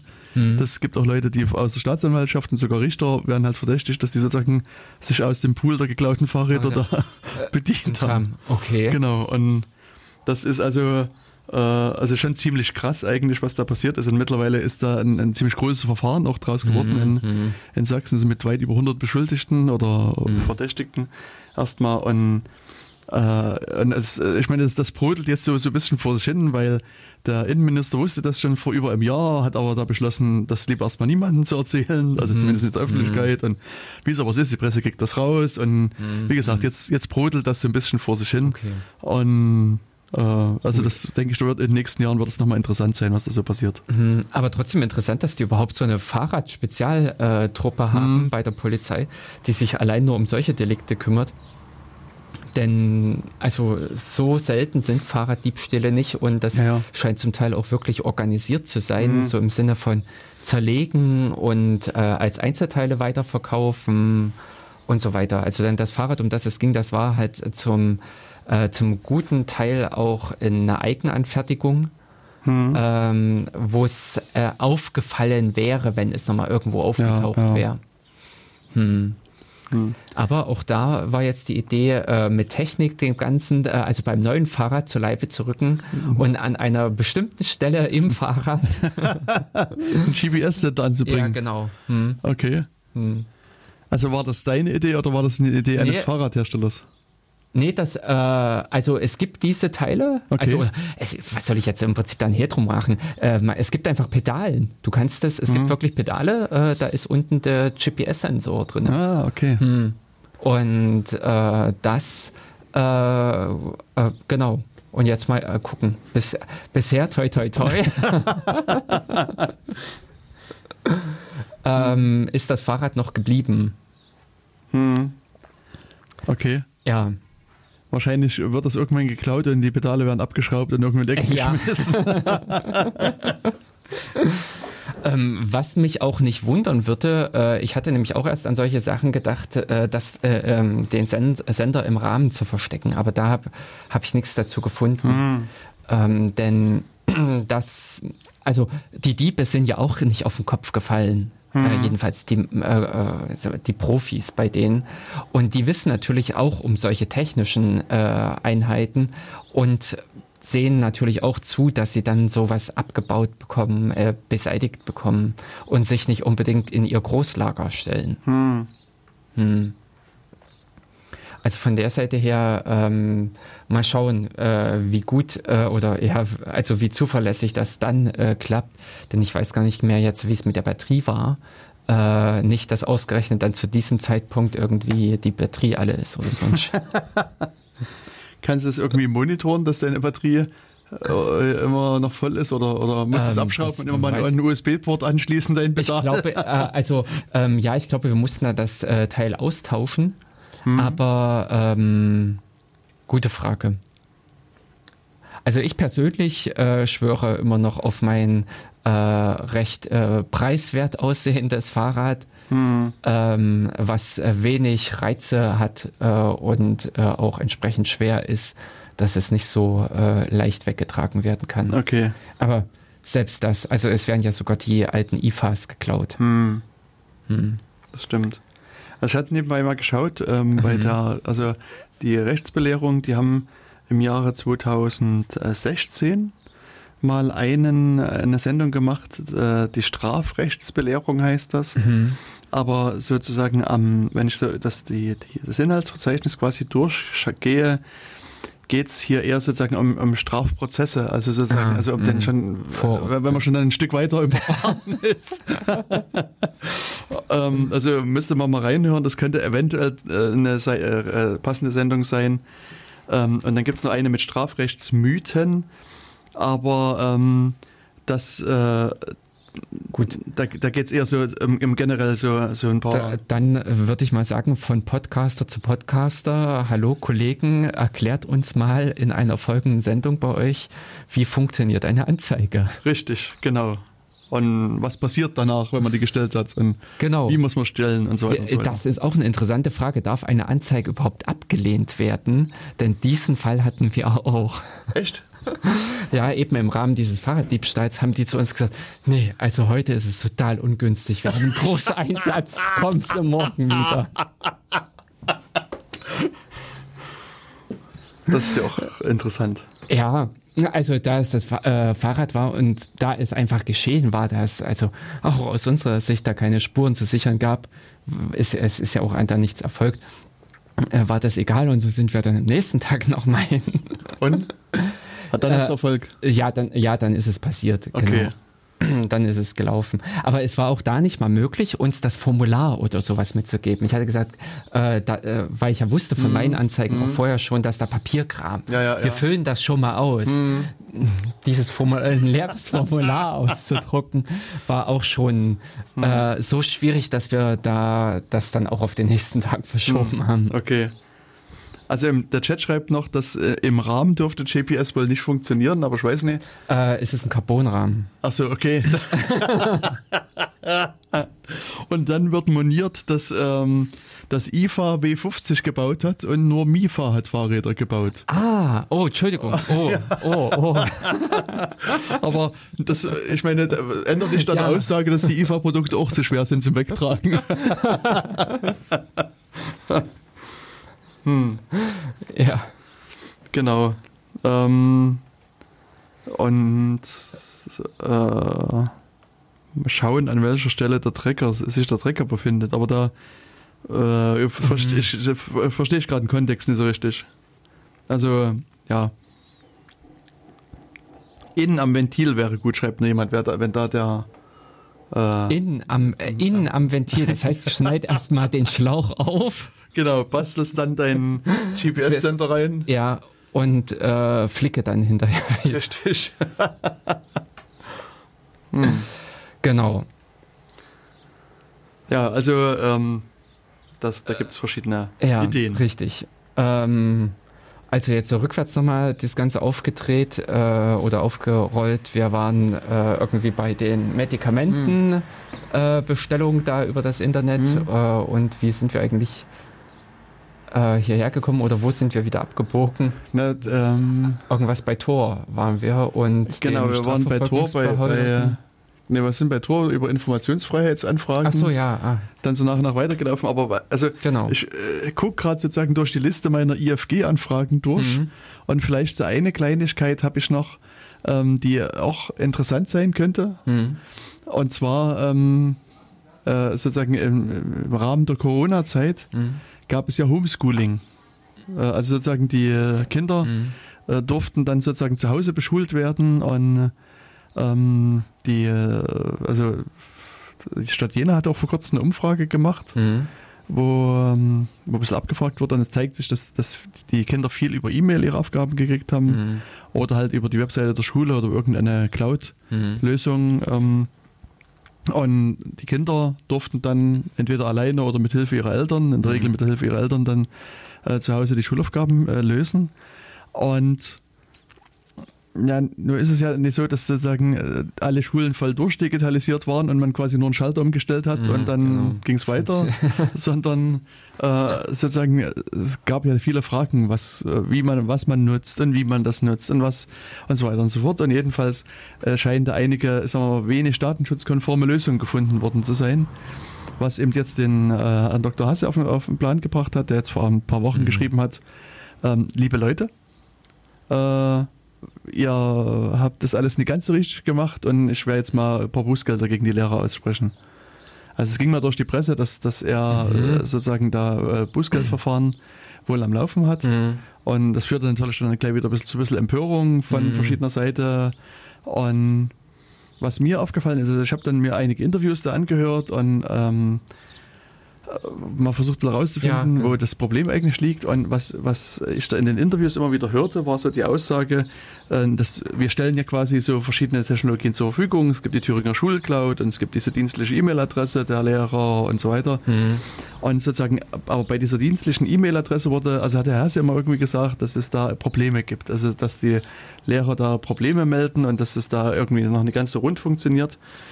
Ähm, und das hat mich dann mal veranlasst, mal mich ein bisschen umzuhören an verschiedener Stelle, Mhm.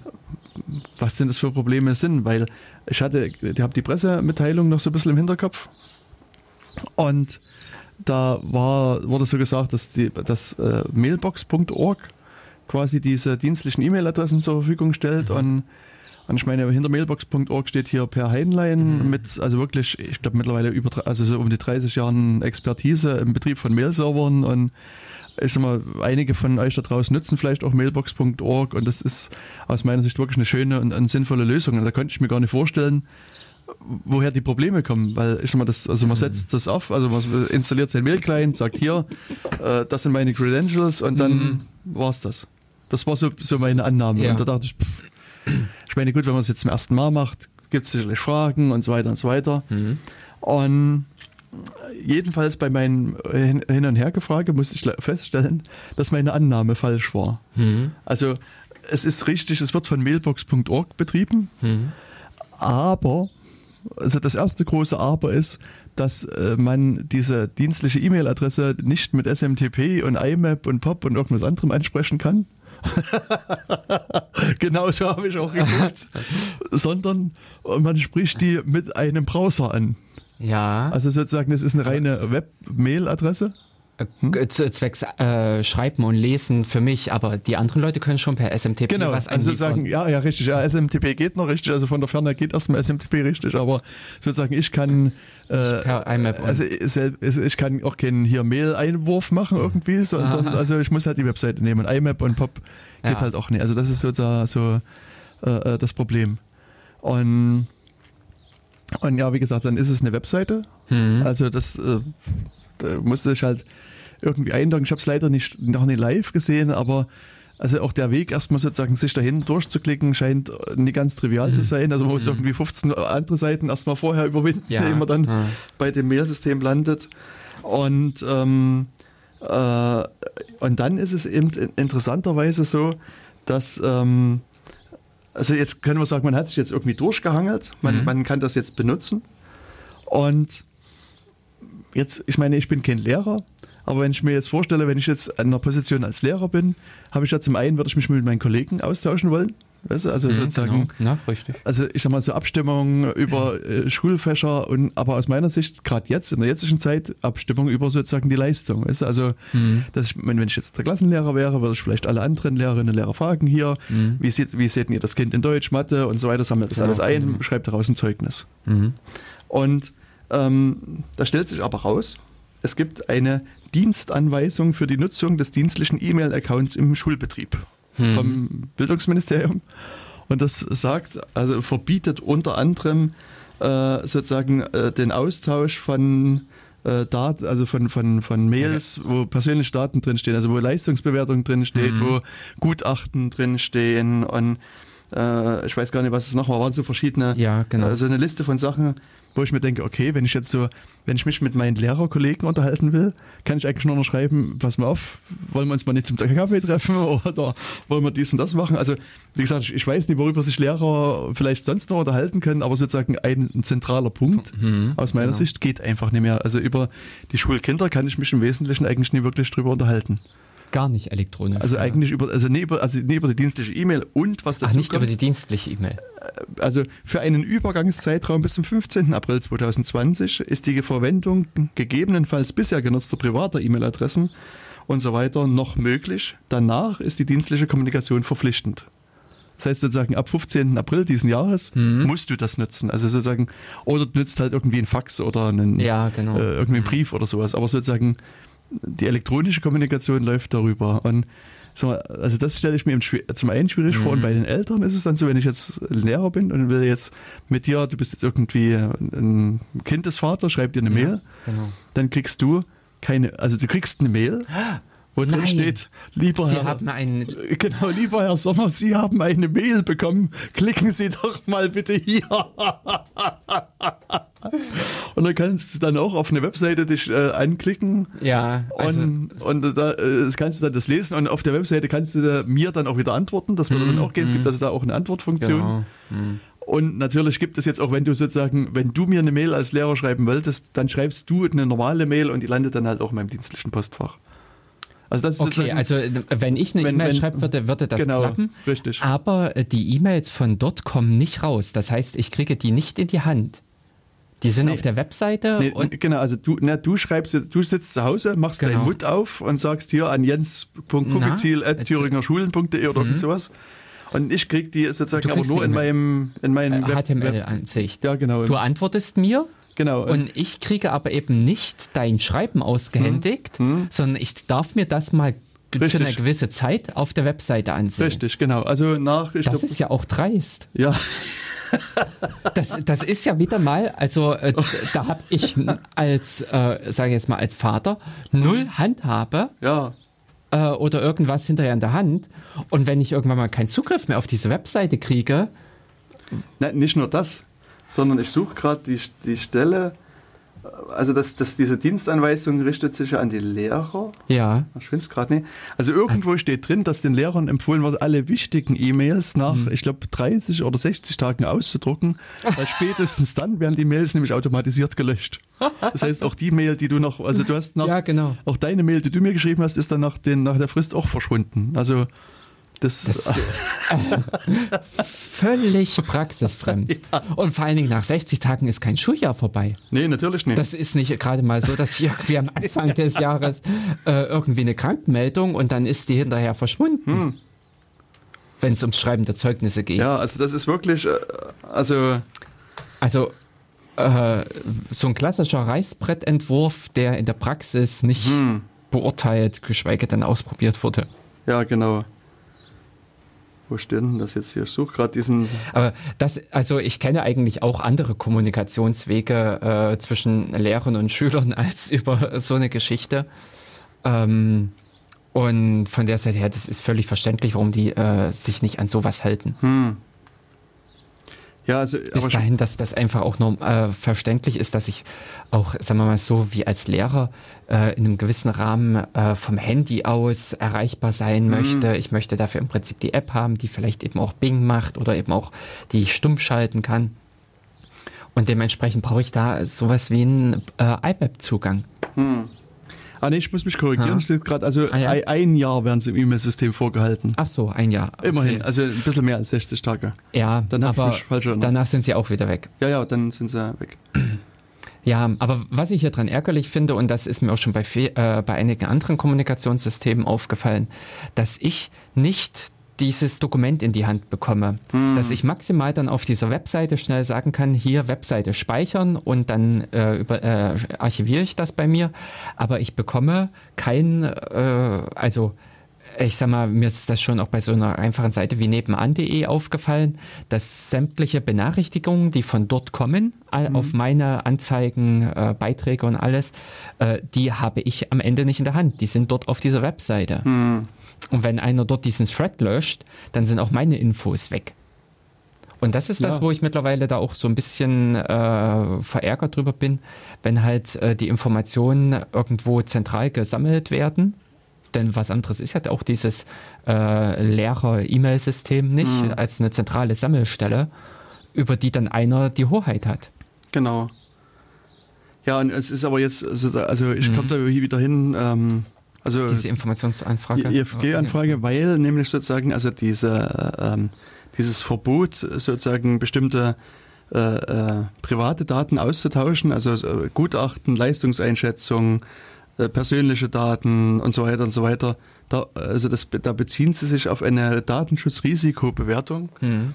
Und da habe ich gedacht, die will ich doch mal sehen. Also das, das ist dann jetzt wieder so eine IFG-Anfrage, die ich ja. gestellt habe. Und ähm, auch das, also die läuft jetzt am 21. Juli ab. Und an wen hast du die gestellt? An, an das Bildungsministerium. Ha. Genau, also weil diese ganze diese Dienstanweisung kommt vom Bildungsministerium. Hm. Und die, in, in, dieser Dienstanweisung bezieht man sich eben auch auf diese Risikobewertung und deswegen habe ich gedacht, dann müssen sie mir die mal schicken. Hm. Hm. Genau. Und mal gucken, was da drin steht. Ja, äh, wann hast du die gestellt? Ähm, am 19. Juni 2020. Juni, okay. Juni, mhm. ja genau. Also deswegen bis 21. Juli ist noch Zeit. Mhm. Also jetzt noch sagen wir, zwei Wochen ungefähr. Wobei es auch unverständlich ist, dass man sowas nicht äh, zeitnah. Na, theoretisch, also ich würde erwarten, die, die muss es ja geben. Also man geht in den Schrank, Richtig. scannt die ein oder sagt nur hier bitte Anhang weiterschicken, fertig, Ende. Ja, so wäre auch meine Erwartung gewesen, mhm. dass binnen von einer Woche oder sowas die Rückmeldung da ist. Genau. Aber ich habe eben auch schon äh, an, äh, wo es um die Prüfungsfragen ging. Es gab mhm. ja von Frag den Staat ja. auch dieses ähm, Abi, äh, Frag sie Abi oder so mhm. ähnlich hieß ja, diese genau. Aktion. Und in Thüringen geht halt gar nichts. Und da hatte ich mit dem Ver, äh, ach, Referenten da im mhm. Bildungsministerium geschrieben. Ähm, und die rücken da auch äh, nichts raus. Mhm. Die verweisen da auch einfach nur auf einen äh, Vertrag mit äh, ich sage jetzt mal mit dem Stark Verlag mhm. oder sowas. Und äh, weil da eben Urheberrechte beteiligt sind, kann ja. man nichts machen. Kann man, kann man da nichts rausgeben. Und was ich auch krass fand, da ist das äh, Bildungsministerium oder sowas, also sie sind auch nicht mhm. mal bestrebt, diesen Zustand zu ändern. Mhm. Die sind auch nicht mal irgendwie gewillt zu sagen, okay, für die Vergangenheit geht es leider nicht, aber eben ab dem Schuljahr, und das wäre ja selbst schon 2019-20 gewesen, ähm, hätten wir, äh, haben wir uns bemüht und haben diesen Vertrag entsprechend anpassen lassen. Hm. Hm. Ähm, wohingegen man sagen muss, wie Schleswig-Holstein, die äh, veröffentlichen echt gute Prüfungen Mhm. Ähm, da sind die äh, Prüfungsfragen äh, schön äh, aufbereitet, inklusive eben auch der Antworten, sodass man da auch sehen kann, was die, äh, wie die Bewertungsmaßstäbe gelegt sind. Hm. Ähm, was habe ich sonst noch geholt? Bayern ist halt interessant, aber Bayern hat wirklich ein sehr, sehr anspruchsvolles Abitur. Mhm. Ähm, und äh, noch andere Länder haben veröffentlicht. Okay. Aber Thüringen geht nichts. Ja, ich hatte jetzt gerade geguckt, weil mhm. diese, also das, dieses Frag Sie Abi, mhm. das war ja so eine Kampagne bei Frag den Staat, die Ähm, ja, schon irgendwie wahrscheinlich schon eine ganze Weile. Ich glaube 2018 oder sowas ist die gekommen. Das kann sein. Und äh, einige Länder, eben Bayern und Schleswig-Holstein, haben dann kurzerhand äh, auch es gelassen und haben eigene Portale eingerichtet. Ah, okay. Äh, und in Bayern waren nämlich auch schon die äh, Abiturprüfungen 2020 verfügbar. nee, es gab leider nur den Punkt dafür schon, der war vorgesehen, aber Okay. leider noch nicht die Fragen. Das hätte mich gefreut. Hm. Äh, wenn man vorab die äh, Prüfungsfragen schon einse hätte einsehen können. Ja. Wobei, wer, wer, wer macht denn diese Prüfungsfragen? Das macht doch das Bildungsministerium, oder? Ähm, dies, ja, also letztendlich auf Landesebene werden die irgendwie vom Bildungsministerium fest, äh, also ausgewählt und es gibt wohl irgend so einen Pool, in dem diese Bildungsfragen liegen, weshalb auch manche Fragen eben so länderübergreifend in anderen Jahrgängen wieder auftauchen. Ähm, genau. Und das Einzige, was ich halt sagen kann, es sind eben manchmal Zeichnungen in den Prüfungsfragen drin oder auch ähm, solche paar, äh, statistische Daten, die sehr wahrscheinlich auch eben einfach mal stimmen. In Thüringen war das und das im Jahr so und so, äh, worauf man dann halt eben diese ganze Wahrscheinlichkeitsrechnungsaufgaben aufbaut. Und äh, dass da vielleicht Urheberrechte beteiligt sind, ja, das sehe ich ein. Da, das mag dann alles mit dabei sein. Aber für die Zukunft kann man das ändern. Für die Zukunft kann man klipp und klar sagen, wenn diese Fragen erstellt werden, dann sollen sie auch im Nachhinein der Gesellschaft, also hier ist es ja auch wirklich so, es geht darum, dass äh, Sachen, Arbeiten mit Steuergeldern bezahlt wurden und die sollen am Ende eben auch der Gesellschaft zur Verfügung stehen. Und äh, das ist eben aktuell, fließt das zum, ich sag, zum Stark-Verlag, der damit jährlich dann seine Bücher drucken kann. Hm. Ja, ich ähm, Hm. überlege jetzt nur gerade so ein bisschen vor mich hin, weil ähm, es ist ja letztes Jahr das äh, Informationsfreiheitsgesetz in Thüringen geändert worden zum Transparenzgesetz. Mhm.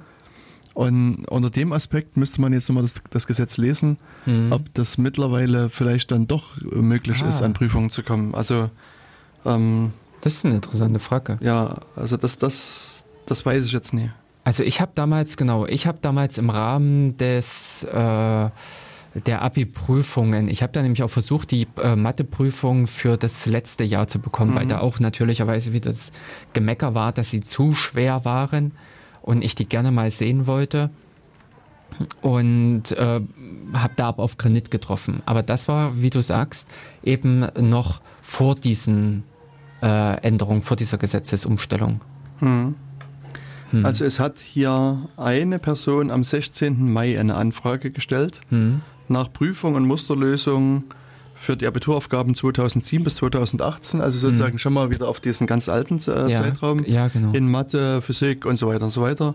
Und ähm, das, äh, ach nee, die Antwort ist, ah nee, die Anfrage ist vom 13. April 2020.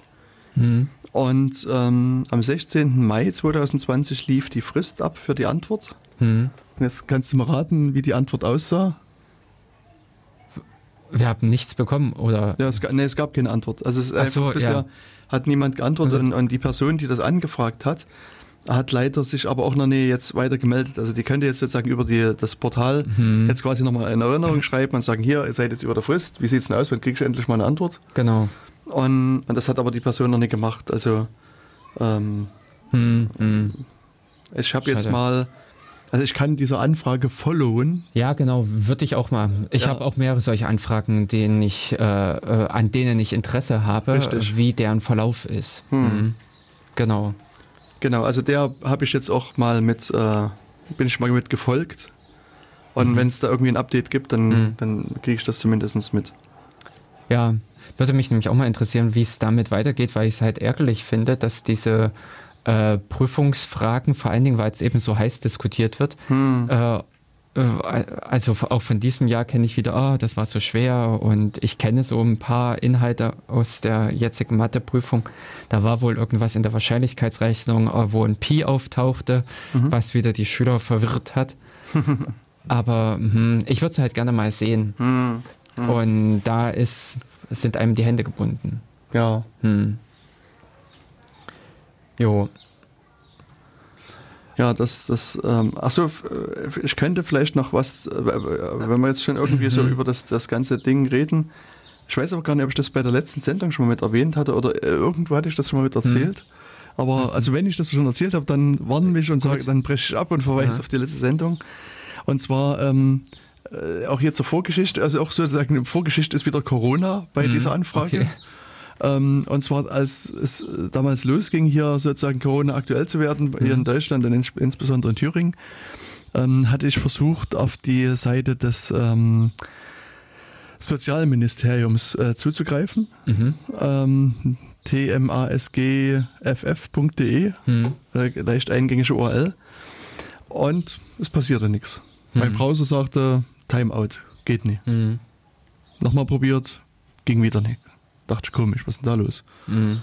Und ähm, wie man das vielleicht schon erahnt, bin ich ja meist mit Tor im Internet unterwegs. Mhm. Und, äh, und das ist dann immer so, so, der erste Verdacht, wenn, wenn sozusagen die Seite über Tor lädt, dann, dann ist irgendwas mhm. komisch. Und dann ähm, habe ich geguckt, hier IP-Adresse. Achso, ich dachte down for everyone or just me. Ach so. Nee, habe ich in dem Fall gar nicht gemacht. Also vielleicht habe ich es gemacht, mhm. aber also auf jeden Fall ähm, habe ich irgendwie nach, vielleicht nach noch Zwischenschritten nach IP-Adresse geguckt, mhm. geguckt, bei welchem Hoster liegt die. Und da tauchte der Name Alpha Hosting auf. Mhm. Und Alpha Hosting ist so, eine, so ein Hoster hier aus der Nähe, also aus Halle. Mhm. Und die, die, nehme ich persönlich nur wahr als, als Hoster, die quasi für alle Webseiten Tor sperren. Also für mhm. alle ihre, die sie, die sie hosten sozusagen. Ja. Also mhm. wann immer ich irgendwie auf eine Webseite komme, die bei Alpha Hosting gehostet wird, die, da ist sozusagen, mhm. also die lassen keine zu Anfragen über Tor zu. Wie, wie, wie filtern die Tor? Na, du kannst ja, also die, die Liste der Tor-Exits ist ja öffentlich. Ah, okay. Und die laden sich quasi immer die, die, die Liste runter und, und pflegen den wahrscheinlich, also in irgendein Abwehrerkennungssystem ja, ja. oder in eine Firewall oder irgendwo anders ein. Ich weiß, also wie sie es genau machen, weiß ich nicht. Die haben äh, mehr Platz in ihrer äh, Firewall-Regelliste, um da noch äh, zigweise IP-Adressen rauszukratzen. Hm. Okay. Ja, also ich, wie gesagt, also warum die das machen, ist mir auch nie ersichtlich. Also ich hatte schon mit denen früher mal so Diskussionen und natürlich aus Sicherheitsgründen machen die das und dann, ähm, also äh, hatte ich auch, äh, also nee, am Anfang war sozusagen die erste Verteidigungslinie war, dass es ja an meinen Browser-Einstellungen liegt. Also hatte ich mal sozusagen in einer anderen Diskussion die Alpha-Hosting mhm. angesprochen und sage, hier, die Webseiten laden, die laden bei euch über Tor, nicht sperrt denn ihr Tor. Ah, nee, das, das, das glaubt man nicht so ungefähr. Das liegt bestimmt an ihren Browser-Einstellungen. Und dann habe ich sozusagen gesagt, hier, wenn ich äh, mit curl eures, die Seite aufrufe, also ohne Tor, mhm. ist das in 0, und so weiter Sekunden da. Mit Tor dauert es Ewigkeiten und Timeout. Und das ist quasi mhm, derselbe genau. Browser in ja, Anführungsstrichen. Ja. Also da ist keine Änderung. Das Einzige ist sozusagen eine andere IP-Adresse. Ah ja, stimmt. So war das so mhm. sinngemäß die Antwort, ja, aus Sicherheitsgründen. und dann hatte ich halt so ein bisschen versucht zu diskutieren und zu sagen, okay, also äh, ich kann ja durchaus verstehen, dass sagen, wenn jetzt sozusagen aktiv Angriffe über eine IP kommen, das ist klar, dass, man, das, dass man die IP raushaut. Ja, und da ist es aus meiner Sicht wiederum egal, ob das eine Tor-IP oder keine ja. Tor-IP ist, sondern das mache ich halt einfach. Und sagen wir, wenn, wenn ich schon nach Tor-IPs gucke, dann kann ich sozusagen das Wissen von Tor mit reinstecken und sagen, okay, die, die, die Circuits, die jemand aufbaut, wechseln nach 10 Minuten. Das heißt, also nach, nach 10 Minuten kann ich die IP-Adresse eigentlich schon wieder aus meinen mm, genau. Sperrlisten rausschmeißen, weil der Angreifer dann schon wieder eine neue IP hat. Mm. Und das heißt, also wenn man sowas macht, das ist über einen, einen kurzen Zeitraum die, die IP somit einpflegt, dann ist sozusagen der Impact für alle Leute klein. Genau. Und ja, naja, aber das, und da hatte ich dann eben noch gefragt, wie lange sie denn sozusagen die, diese IP-Adressen sperren und das können sie mir aus Sicherheitsgründen natürlich auch nicht sagen. und das, das war so mein Vorwissen zu Alpha-Hosting und dann sah ich eben, dass das in das Ministerium hier auch bei Alpha-Hosting ah. mit drin ist und ah. Und dann hatte ich die auch erst, also wie du erstmal sozusagen nicht per Mail gefragt und, und so mhm. weiter und so fort. Und dann bekam ich so auch so quasi sinngemäß die Antwort zurück, dass sie äh, sich hier äh, also quasi der Meinung ihres Providers anschließen, dass das dass, äh, Tor eben sozusagen aus, also aus Sicherheitsgründen, da wird im Tor gesperrt. Und und sozusagen die Angriffe gegen ihre Webseite, also schützen sich damit gegen Angriffe gegen ihre Webseite. Und, mhm. und, und da muss ich sagen, also das, diese Antwort insgesamt fand ich einfach zu unpassend. Ja. So irgendwie, äh, naja. Und da dachte ich, okay, greife ich wieder meinen Werkzeugkoffer, nehme meinen IFG-Hammer raus und frage dann mal, und da habe ich dann halt sozusagen ähm, äh, danach gefragt, dass sie, äh, dass sie mir mal schreiben, wie viele Angriffe aus dem Internet sie gegen die Seite haben und wie viele Angriffe aus dem Tor-Netzwerk im Speziellen kommen und dass sie mir auch sozusagen mal so eine Klassifizierung letztlich mitgeben, wie schwerwiegend die Angriffe sind. Also, mhm. wenn es ja leicht zu sagen, ja. ja, da waren 100 Millionen Portscans, weißt du, und das ist aber, das ist aber ja auch wenig zielführend, weißt du, oder äh, irgendwas sowas, sondern ich wollte dann auch so ein bisschen eine Klassifikation haben, dass sie sagen, okay, das waren jetzt, keine Ahnung, äh, Cross-Site-Scripting-Angriffe ja, oder äh, was weiß ich, irgendwas ja. was Gezieltes. Und dann nun bei, bei, bei dem Sozialministerium muss man sagen, dass die eigentlich immer sehr schnell antworten. Hm. Und sozusagen das erste Warnzeichen war hier schon, dass ich irgendwie nach einem Monat keine Antwort kriegte. Mhm. Das war, da war Ruhe. Mhm. Und dann hatte ich halt dann auch nach einem Monat äh, dann nochmal wieder nett gefragt, sag, hier, mhm. wie sieht's denn aus? Frist überschritten? Mhm. Ich hätte gerne mal langsam eine Antwort. Mhm. Und im Grunde genommen gehst du zu deinem Provider das ist zumindest meine Vorstellung. Und sagst, okay, ich hätte gerne mal eine Liste mit allen Angriffen, die gegen meine Webseite da genau. vorliegen, druck mir das mal aus und, mhm. und schicke mir das zu. Also es ist auch kein, kein Hexenwerk. Also, mhm, genau. Und, na, und jedenfalls bekam ich dann irgendwie wieder eine Antwort, dass äh, äh, da, wir nehmen Ihr Anliegen sehr ernst. Seit Anfang März lassen wir die Entscheidung unseres Hosting-Anbieters intern prüfen. Dieser Prozess dauert, dauert aktuell noch an. Wir bitten Sie daher um etwas Geduld. Sobald äh, äh, wir eine Rückmeldung vom Provider haben, werden wir sie in Kenntnis setzen. Und das war am 8. April. Und dann dann gab es wieder keine Antwort. Am 12. Juni, also jetzt vor einem Monat, habe ich dann nochmal geschrieben. Ähm, und da äh, wird, äh, die, warte mal, das waren die, die Sachen mit der Weiterleitung. Ach hier. Ähm, also äh, konkrete, Anzahl, kon konkrete Zahlen Anzahl und Art von Angriffen kann unser Dienstleister aus Sicherheitsgründen nicht an uns übermitteln. Wie jetzt? Also der Dienstleister, der Dienstleister verrät nicht mal dem Auftraggeber. Dem, ja.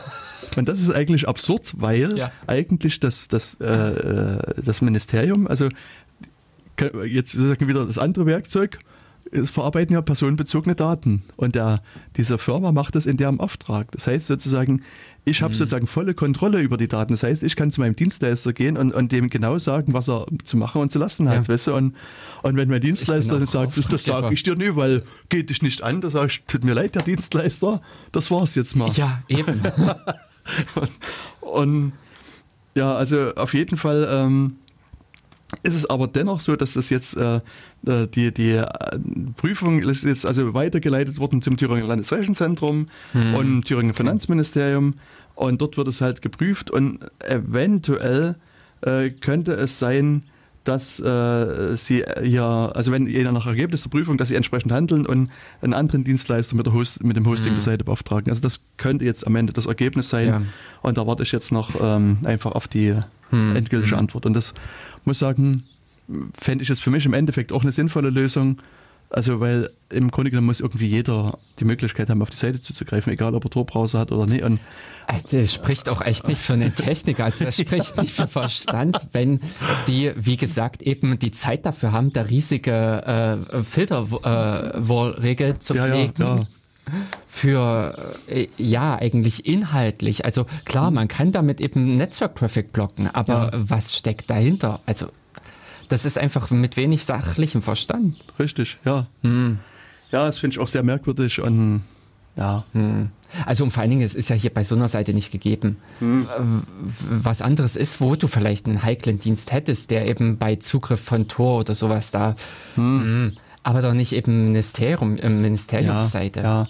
Das Interessante ist, also bei dem Provider, bei Alpha Hosting, äh, habe ich bisher nur eine einzige Seite hm. entdeckt, die zuverlässig immer mit Tor Aha, sich öffnen okay. lässt. Und das ist die Seite alphahosting.de.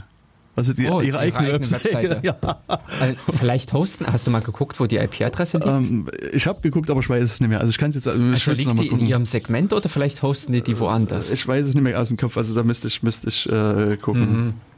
Ja, was aber mich an der Stelle halt auch wieder, äh, also äh, äh, mir ist es halt an anderen äh, Sachen auch so, schon so gegangen und was mich eben genau daran ärgert, dass oftmals solche Anfragen nur auf öffentlichen Druck durchkommen. Hm. Also das ist auch das, wo ich, äh, ich habe halt auch jetzt erstmal an die Stadt Jena direkt eine einfache E-Mail geschickt und als normaler Bürger angefragt hm. mit einer Bitte. Ähm, worauf ich auch in anderen Sachen keine Antwort bekommen habe. Oder wenig zufriedenstellende Antworten. Und in, ähm, man muss dann entweder zu Twitter greifen, hm. also äh, die Stadt über Twitter halt anfragen. Da scheint der öffentliche Druck da zu sein, dass sie in irgendeiner Form reagieren.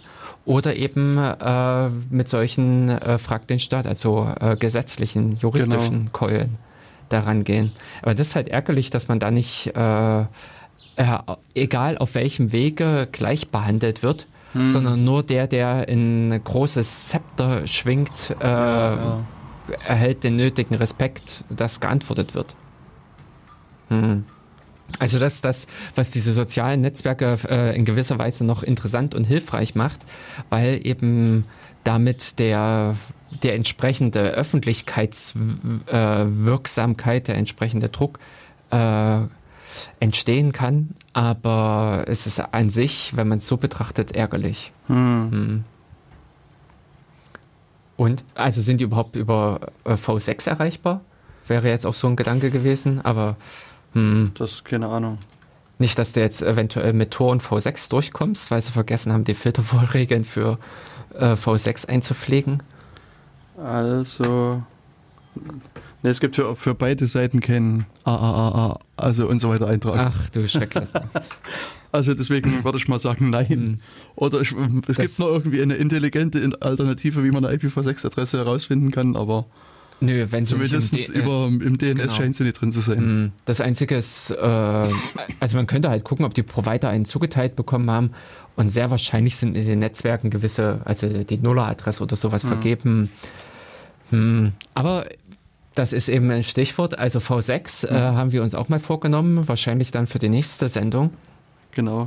Und werden uns mal in ähm, äh, IPv6 anschauen, was so technisch da so ein bisschen dahinter steckt und was sich da so verändert hat.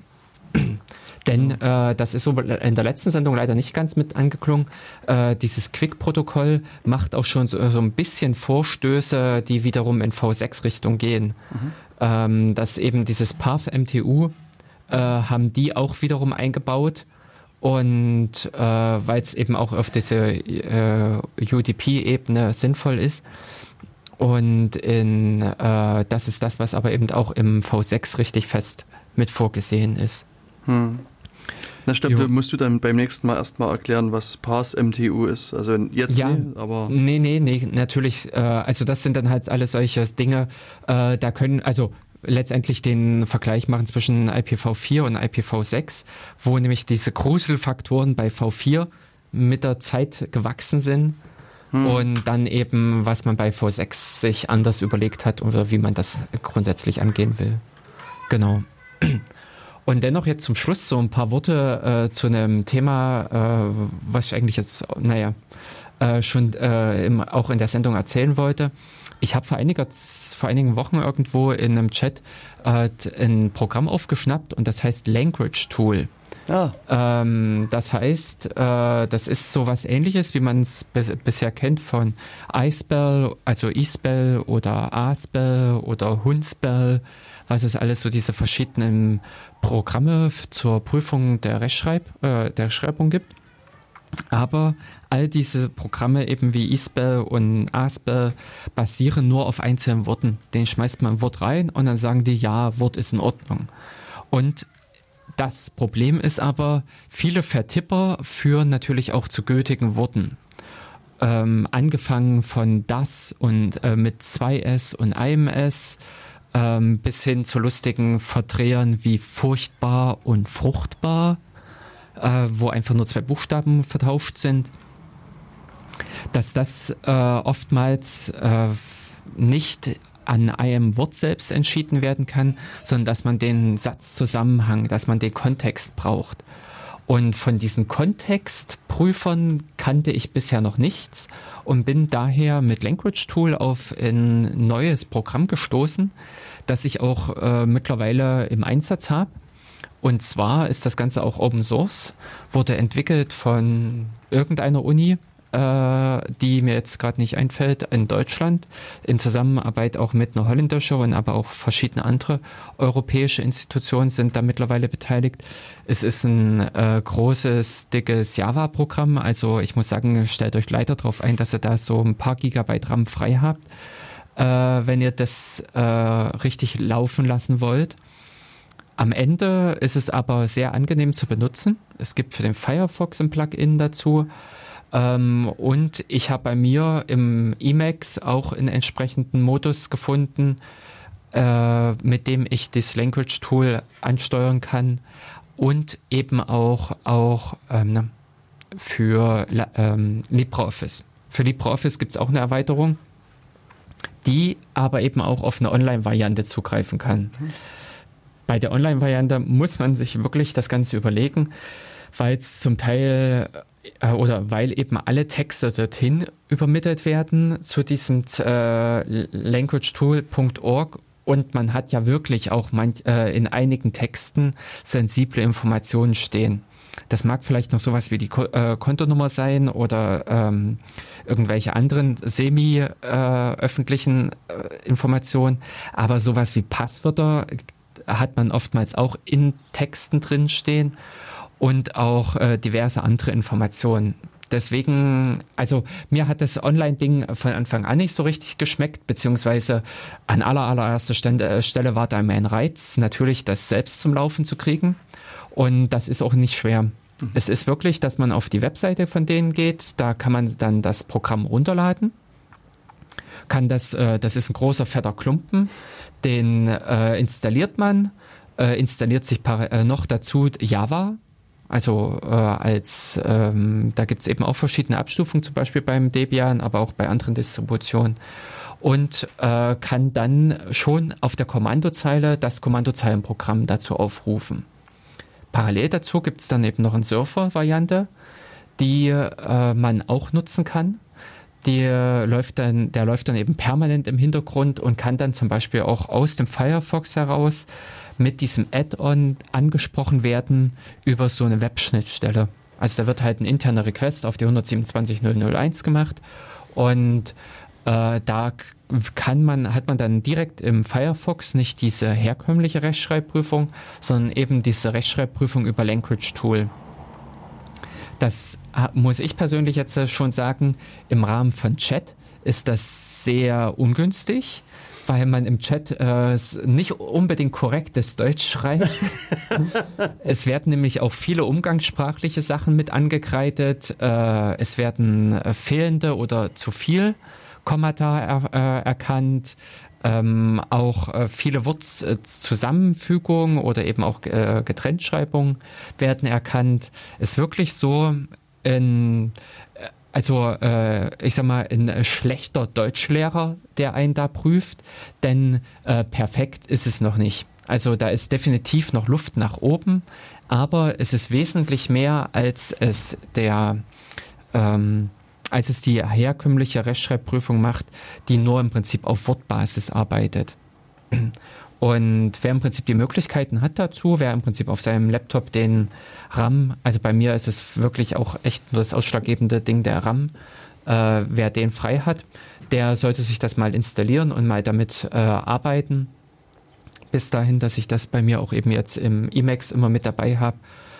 Zwar nicht als die dauerhafte Rechtschreibkontrolle, sondern wenn ich den Absatz geschrieben habe, und der Text in sich stimmig ist, dass ich dann sage, prüf das jetzt mal so als eine Abschlussprüfung und nicht als so die Flyspell-Prüfung, also diese äh, während der Eingabe, weil da leuchtet viel zu häufig diese ganze äh, äh, Language Tool Prüfung auf. Die hat da zu, also da, da sind zu viele Fehlerkennungen, weil sich oftmals erst in Kontext ergibt, wenn man mehrere Worte eingegeben hat und eben auch, dass ähm, man ja genügend Fehler halt macht, äh, die dann günstiger in einem Atemzug äh, korrigiert und behoben werden, als immer wieder wortweise hin und her rennen.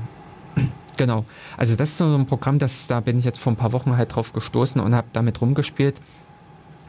Habe auch äh, da diverse Erweiterungen. Also immer, äh, um dieses ganze Language Tool gibt es auch so ein kleines, also verschiedene Anbieter noch von Erweiterungen. Und da habe ich auch noch so ein paar Sachen gefunden, um die Erkennung zu verbessern. Ähm, eben, dass diese Kontexterkennung, wenn man gar nicht so sich richtig mit der Sprache beschäftigt, fällt einem das gar nicht auf, wie kompliziert das eigentlich ist, wie kompliziert unsere Grammatik ist oder auch insgesamt so diese, äh, das Erschließen des Textinhalts. Und das fällt eben auch noch diesen ganzen Programmen schwer. Aber auch da KI, da ist auch KI am Werk ähm, sodass man an, äh, auch da auch diese Erkennung verbessern kann. Genau.